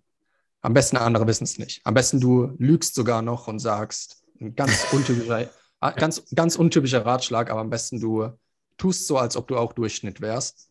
Und selbst das wird dich schon ein bisschen manipulieren. Aber am besten, wenn andere dich fragen, tust du so, als wärst du Durchschnitt. Du weißt aber, dass du dafür sorgen wirst, dass du es nicht bist. Guck dir, guck dir mal an, wie viele Leute Durchschnitt sind. Es gibt ganz wenige ähm, Top-Athleten, Top-Geschäftsführer, ähm, irgendwas. Die sind die meisten von denen sind wirklich alleine. Das Gute ist, dass sie aber gelernt haben, damit klarzukommen. Könnten, weil das gibt sich so ein bisschen in die Hand. Also du musst ähm, lernen, alleine klarzukommen, wenn du in irgendeiner Sache besonders gut werden willst oder in irgendwas erleben willst, kann ja alles sein, Erleuchtung, Erfahrung, ähm, ein Buch schreiben oder sowas, irgendwas, irgendein Projekt. ähm, dann musst du halt alleine sein. Gleichzeitig musst du also auch lernen, mit dir selbst klarzukommen und dich nicht mehr als Kompensation in dämliche Partys oder sowas zu werfen. Aber du wirst es auch nicht mehr brauchen, weil dir die, die Erfahrung von der, von der Sache, die du über alles liebst, die gibt dir viel mehr als irgendeine Kompensation. Es ist einfach nicht mehr notwendig. Du siehst halt, dass das meiste davon fake ist. Oder dass die meisten Menschen halt auch fake sind. Und umso wahrhaftiger du dann aber auch in der Sache bist, umso irrelevanter werden dann auch, da muss man irgendwann gar nicht mehr drüber nachdenken, dass man äh, Leuten, was man wem wie erzählt, weil dann die Erfahrung, die man vielleicht mit den Leuten verbringt, einfach viel wichtiger ist, als irgendwas mitteilen zu müssen, wo man dann sagt, die, die sollen einen dann noch irgendwie mögen oder so. so. Vorausgesetzt, dann, du sagst es nicht, ja. Nee, also ich, ich glaube, also der, ich glaube, der Gedanke, so, du meinst, achso, ob du meinst sagst jetzt, oder nicht sagst, ist dann nicht mehr relevant. Der ist, wenn du naja, wirklich okay, ernsthaft... Aber manchmal, plaudest, manch, aber manchmal im Gespräch äh, poltert halt was raus, gerade im Kennenlernen. Hm. Es kann sein, dass du dann sagst, okay, es, eigentlich habe ich jetzt was gefunden, was mir total wichtig ist. Ich brauche jetzt aber keine Persona mehr oder Ego im Kennenlernen, ist es mir egal. Und dann denkst du dir, ah, cool, die mögen mich auch, ohne dass ich irgendein dämlichen Schrott zu meiner Persönlichkeit hinzufüge. Aber irgendwas musst du halt über dich sagen, weil sonst weiß ich nicht, wer du bist. Und dann bist du halt erstmal eine Gefahr für mich, weil ich weiß nichts über dich. Du könntest ein Serienmörder sein, aber auch ein Mönch. Und dann sagst du ein bisschen was und die Wahrscheinlichkeit ist sehr hoch, dass du was sagst, was für mich ein Ideal ist, weil es, also Ideal bedeutet einfach nur, dass ich dich für was beneide. Und dann sagst du was und dann werde ich wenn ich mir dem nicht bewusst bin, dass ich es tue, werde ich dich davon abhalten, dass du das weiterhin machst. Und dann wirst du denken, ach okay, dann ist jetzt daran also irgendwas falsch, dass ich. Gut, das ist der Schlüsselpunkt jetzt. Ja. Das ist jetzt der Schlüsselpunkt. Ja, weil, weil wenn du nämlich wirklich, wenn du wirklich bei deiner ähm, Sache ja ernsthaftig wärst, ist all, also ist genau der, der Zweig, wo die Person dann Infos kriegt, dann wertet, dann, das ist erschreckend für ihr, für ihr Bild, ähm, ist völlig irrelevant, wenn's weil du, ich, ich kenne wirklich, kenn wirklich ein paar Leute, die sind, also ich bin mir ziemlich sicher, dass wenn's dir, Und wenn es dir ein Prozent von deiner Gewissenhaftigkeit nimmt, dann ist es schon zu viel. Wenn's dir 0, also bei den Leuten, die ich kenne, das ist den, das ist nicht, nicht mal eine Consideration, das ist nicht mal eine, das ist nicht mal auf dem Schirm. Okay, es gibt aber auch andere Bereiche, es gibt aber auch andere Bereiche, die, wo du dann, die dir dann Energie nehmen, weil du in einer Sache idealisiert wirst äh, und die dann in diesen Bereich reingeht. Wo, du kannst also, keine weißt Energie genommen kriegen, die du, äh, die du ähm, nicht freiwillig abgibst. Hm, ja, so funktioniert aber soziale Interaktion. Ja, aber, nee, aber, aber nimm doch mal Eckart. Also ich meine, das ist ja ja Utopie und so weiter. Leuchtet. Genau, also davon, ich meine. Maßstab. Ja. Der braucht nee. aber auch nichts mehr äh, an Gewissenhaftigkeit und so weiter. Wir werden genau, da nie ja, hinkommen. Okay. Also es kann also halt sein, dass Maßstab, irgendwann... dann ist es okay. Lustiges Gespräch. Nee, es kann ja sein, dass. Nee, nee, äh, also ich wollte nur gerade sagen, ich habe Spaß. Ähm, nee, es kann ja sein, dass für dich ähm, Tolle als Vorbild ist und es ist ja vollkommen in Ordnung. Äh, dann ist es ja auch okay, wenn du dich daran Nee, nicht, nicht, nicht als Vorbild, weil ich. Ähm, Tolle ist halt Tolle. Tolle macht tolle Dinge. Und ich kenne andere Leute, die in ihren Sachen. Paul, er ist halt Tolle. Ich kenne andere Leute, die in ihren Sachen auch mega involviert sind, wo es auch nicht wichtig ist, was andere Leute da denken. Die sind, die machen komplett ähm, ihr eigenes Ding in der Domäne und es ist nicht. Äh, Absolut. Ich weiß, dass das nicht relevant klingt, aber stell dir vor, du bist in einer Sache extrem fokussiert und es ist deine Domäne und du liebst es über alles und jemand findet deinen wunden Punkt und glaube mir, Menschen finden deinen wunden Punkt und auch innerhalb von einem Abend. Innerhalb, sie sehen dich das erste Mal, innerhalb von zwei Stunden finden sie deinen wundesten Punkt. Und sie finden ihn und sie drücken mit dem Daumen rein und sie stechen mit, dem, stechen mit der Schere rein und du wirst es gar nicht merken, so schnell ging das. Und es ist auch attraktiv, weil wenn Menschen sowas tun für den Verstand, weil dann hat er wieder was zum Abknabbern. Dann bist du so abgelenkt davon, dass du, sagen wir mal, für einen Tag deine Gewissenhaftigkeit verlierst und es braucht dich nochmal einen Tag, um dich davon zu erholen, mhm. weil es in deinem Kopf weiterarbeitet dann hast du schon zwei Tage verloren wegen einem dummen Abend, wo jemand einen wunden Punkt von dir getroffen hat, irgendeinen Trigger. Die Leute finden den. Es ist unfassbar. Ich denke mir manchmal, wie kommst du jetzt darauf, du blöder Pisser? ähm, jetzt brauche ich schon wieder drei, vier Stunden. Hätte ich die Zeit, hätte ich eigentlich nennen können, um mich zu erholen Und die Zeit wäre notwendig gewesen, um mich zu erholen für etwas, was mir wichtig wäre. Das heißt, er hat mir das gestohlen oder sie. Ähm, hier will ich jetzt schon gendern. ähm, äh, also, also es ist nicht, dass, mich, dass man mich davon ablenkt, aber wir haben halt alle ein Unterbewusstsein, das so weit manipuliert werden kann, dass es den Prozess ähm, manipuliert. Mhm. Das meine ich. Natürlich kannst du dann ein, zwei Tage später gehst du wieder zurück in den Prozess und selbst da weißt du nicht, wie sehr dein Unterbewusstsein dich noch manipuliert und du denkst dann drüber nach, was derjenige gesagt hat und naja, stimmt, damals Highschool war nicht so geil und da haben die das und das gesagt und dann hast du, keine Ahnung, 10% von deiner Gewissenhaftigkeit verloren. Die hättest du nicht verloren, wenn du die soziale Interaktion nicht gehabt hättest. Ja. Du kannst soziale Interaktion, ohne dass die Menschen dir was wegnehmen, nur mit Menschen haben, die schon einen hohen Bewusstseinslevel haben. Also wenn du, wenn dir das wichtig, wenn, wenn du in so einem äh, Bereich bist, wo es dir wichtig ist. Das ist ja nicht für jeden. Also das ist jetzt in einem Bereich, ja, ja, wo du, ähm, wo du irgendwie sehr gut in einer Sache werden willst. Hm. Für alle anderen, ja, macht doch keinen Unterschied. Sind doch eh alle mittelmäßig. Ja. Es macht keinen Unterschied mehr. Also ja, ich denke, ich denk, wenn man eben ähm, in manchen Bereichen dann mit so Bewusstsein dann eben noch struggelt da und es kostet einem dann wahnsinnig viele Ressourcen, ähm, ne, wenn man dann da gepiekst wird, dann ist es halt eben schon hilfreich, wenn man dann eben Methoden hat oder Dinge, die einen da irgendwie fangen ein bisschen oder wo man dann ja üben halt, ne, dass man dann sagt, okay, dann gehe ich halt da weg keine Ahnung. Die ersten Jahre von Selbsterfahrung wirst du immer Methoden brauchen. Also ja, ja, genau. Das ist ja so ein Grad, bis du dann merkst, dass du die nicht mehr brauchst und die nicht mehr brauchst und ja, dann genau. Also ich meine, das ist ja, das ist ja immerhin schon mal was. Also die meisten Menschen werden oder viele Menschen fangen gar nicht erst an, mit äh, sich mit sich selbst auseinanderzusetzen. Ist denen noch egal, ob sie projizieren. Manchmal ist es so offensichtlich, dass ich mir dann denke, pff, also, es liegt doch jetzt direkt vor dir. ähm, manchmal merke ich es bei mir selbst auch nicht und dann denke ich mir, ach krass, das war doch jetzt schon sehr offensichtlich, aber es ist, äh, wie du auch die Woche zu mir gesagt hast, ähm, dass dir immer mehr auffällt, dass du auf Methoden äh, nee, dass dir Sabotagemuster auffallen bei dir, so kann mhm. auch der Fokus auf ähm, darauf liegen, weniger Methoden zu suchen und die, die bewusst auszublenden. Und dadurch, man braucht aber trotzdem eine Alternative. Ähm, ich denke halt auch so Sabotagemuster zum Beispiel, um das nochmal noch mal aufzugreifen. Ähm, die sind halt auch, also du wirst immer eine Polarität haben. Also auch wenn du, keine Ahnung, ähm, erleuchtet bist oder was weiß der Henker, dann äh, hagelt's mal oder so. Oder es, es gibt immer was, du könntest nicht bewusst werden, ohne dass es Unbewusstsein gibt. Das ist auch wieder ne, What's, also die Menschen suchen immer only up, aber kein down. Äh, mhm. Und dann ähm, brauchst du das auch zu, immer zu einem gewissen Grad. Also, ne, wenn ich dann Sabotagemuster bemerke, ist dann meine, ist dann mein, mein Ding ob ich dann sage, oh, da ist ein Sabotagemuster und was mache ich da jetzt?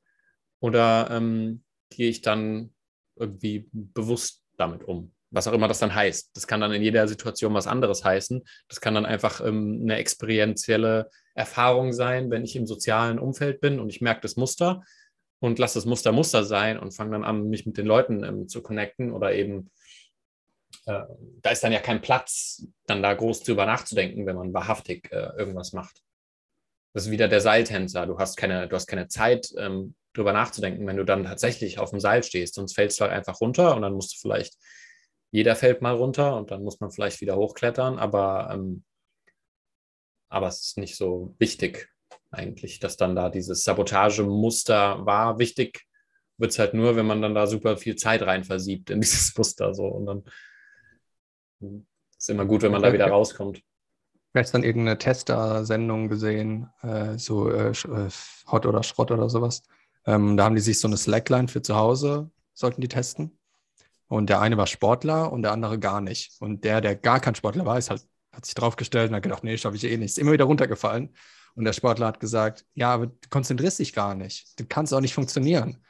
Stell dir jetzt vor, was du jetzt gleich machst, dann stellst du dich drauf und dann wird es auch funktionieren. Also du musst schon ein bisschen deinen Fokus schärfen und dann ähm, hat er sich draufgestellt und ist ein paar Schritte mehr gelaufen, anstatt so, oh nee, klappt nicht. Also einmal draufgestellt, oh nee, klappt nicht. Äh, so ist es halt. Fällst halt immer wieder hin, aber je mehr du dich auf den, ähm, je mehr dir der Prozess wichtig ist, desto wahrscheinlicher ist es, dass er funktioniert und dass du auf der anderen Seite auch ankommst. Es gibt auch diesen Film mit irgendjemandem, ähm, wo, er, wo er über die Slackline läuft. Ah, Joseph Gordon-Lewitt. Ähm, hier von World Trade Center zu World Trade Center. Walk hm. heißt der, glaube ich. Also. Und ähm, der kann sich da auch nicht einfach draufstellen und sagen, no, ich laufe jetzt da mal da drüber. also bei, bei Ninja Warrior oder bei solchen Sendungen sagt auch der Kommentator immer, bevor jemand startet, sagt er schon, ob es funktionieren wird oder nicht. Und die, die komplett in ihrem Tunnel sind, die kommen meistens ins Finale. Die, die vorher noch irgendwelche albernen Handstand-Akrobatiken machen oder sowas äh, und sich beim Publikum nur ein bisschen ein paar Witze reinholen wollen, fliegen sofort raus. Das kann gar nicht funktionieren. Du hast entweder die absolute Ernsthaftigkeit oder machst dich halt zum Affen. Ich glaube, es gilt für alles. dann, ja, sind wir, halt dann, sind wir, dann sind wir gefickt, wenn wir nicht die absolute Ernsthaftigkeit haben. Ja, also je nachdem, ob's dir, ob dir die eine Sache wichtig ist. Manche Sachen sind mir auch komplett egal. Und da ist es auch jetzt, ich stelle mich jetzt hier auch nicht in die Küche und koche mit absoluter Ernsthaftigkeit. Ich bumst da ein nicht? bisschen was zusammen. Was? Ich bumst da ein bisschen was zusammen. Am Ende schmeckt es halt irgendwie. Marius. Nee, was soll ich mich denn da hinstellen und sagen, so, jetzt 0,6 Gramm Salz? Ist mir egal. Das, am Ende schmeckt es, aber Kochen ist eher so ein sehr so Gefühlssache. Ja, siehst du, wenn du, wenn du jetzt noch, äh, äh, weiß nicht, noch einen Monat noch krasser Dopamin fastest, dann ist vielleicht auch irgendwann Kochen für dich wie die Parkbank, äh, wo du mit Watts sitzt, weil du dann ins Experientielle reingehst. Das ist ja immer ein, sein, ein Spektrum, ja. ne? Es ist ja, äh, ist ja eigentlich ja, egal. Also darum geht es ja. Es ist ja ähm, wurscht, äh, wirklich so was da letztendlich passiert. Es ist ja immer die Wertung, die einen in die Bredouille bringt. Die Wertung? Die Wertung von dem, was passiert. Nicht mhm. das, was passiert, ist das Problem. Ja. Ähm, ah. wollte noch was zu Verstand sagen. Ah, ja, ich habe äh, die, hab die Tage so ein Video gesehen von einem, äh, von einem YouTuber, äh, der dann, der macht eigentlich sehr gute Videos, also sehr erhellende Videos auch zu China und zu Facebook und so weiter. Der wird meistens äh, demonetarisiert. Und ähm, die Woche hat er ein Video gemacht zu. Gleich sympathisch. Warum, warum man. Wenn er, wenn er, demonetarisiert wird, ist schon mal ein gutes, ja. gutes Zeichen. In ja, ist immer gut, Zeit. ja. Ist immer gut. Wir ja auch, wir ja auch im letzten Video. Ja? Weil, ja, weil ich irgendeinen Song benutzt habe oder so. Ach, echt? Ach nee, in dem Trailer für den Retreat war das.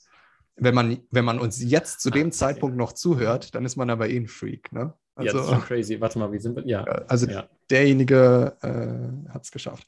Nee, ein High der, Five, falls wir ihnen je über den Weg laufen.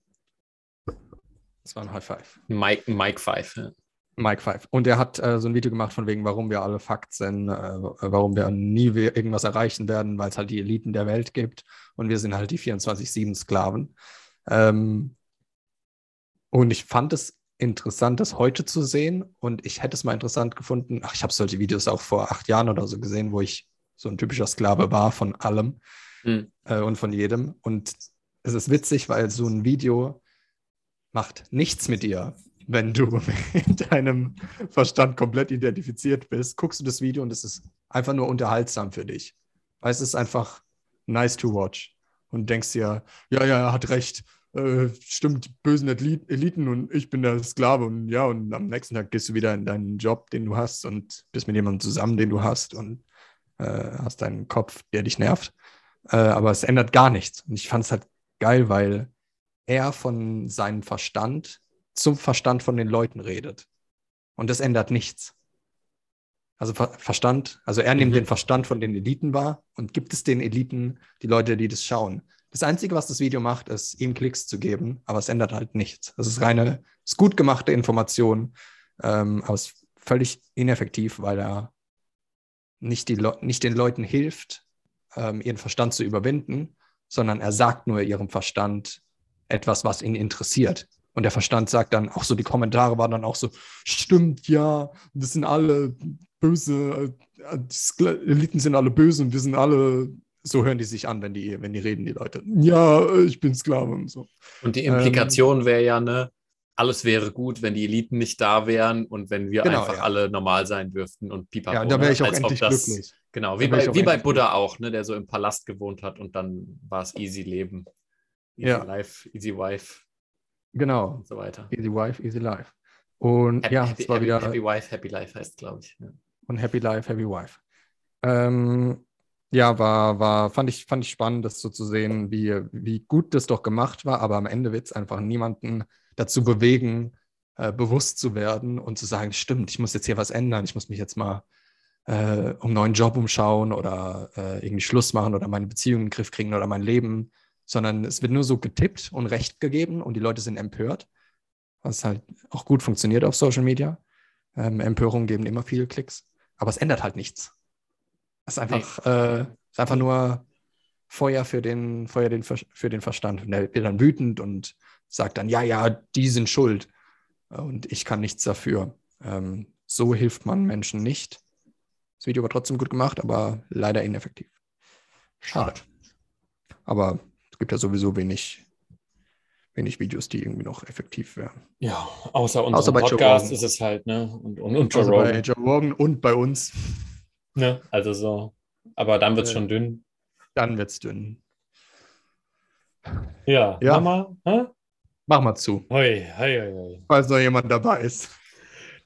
Dann Dann bis nächste Woche. Woche.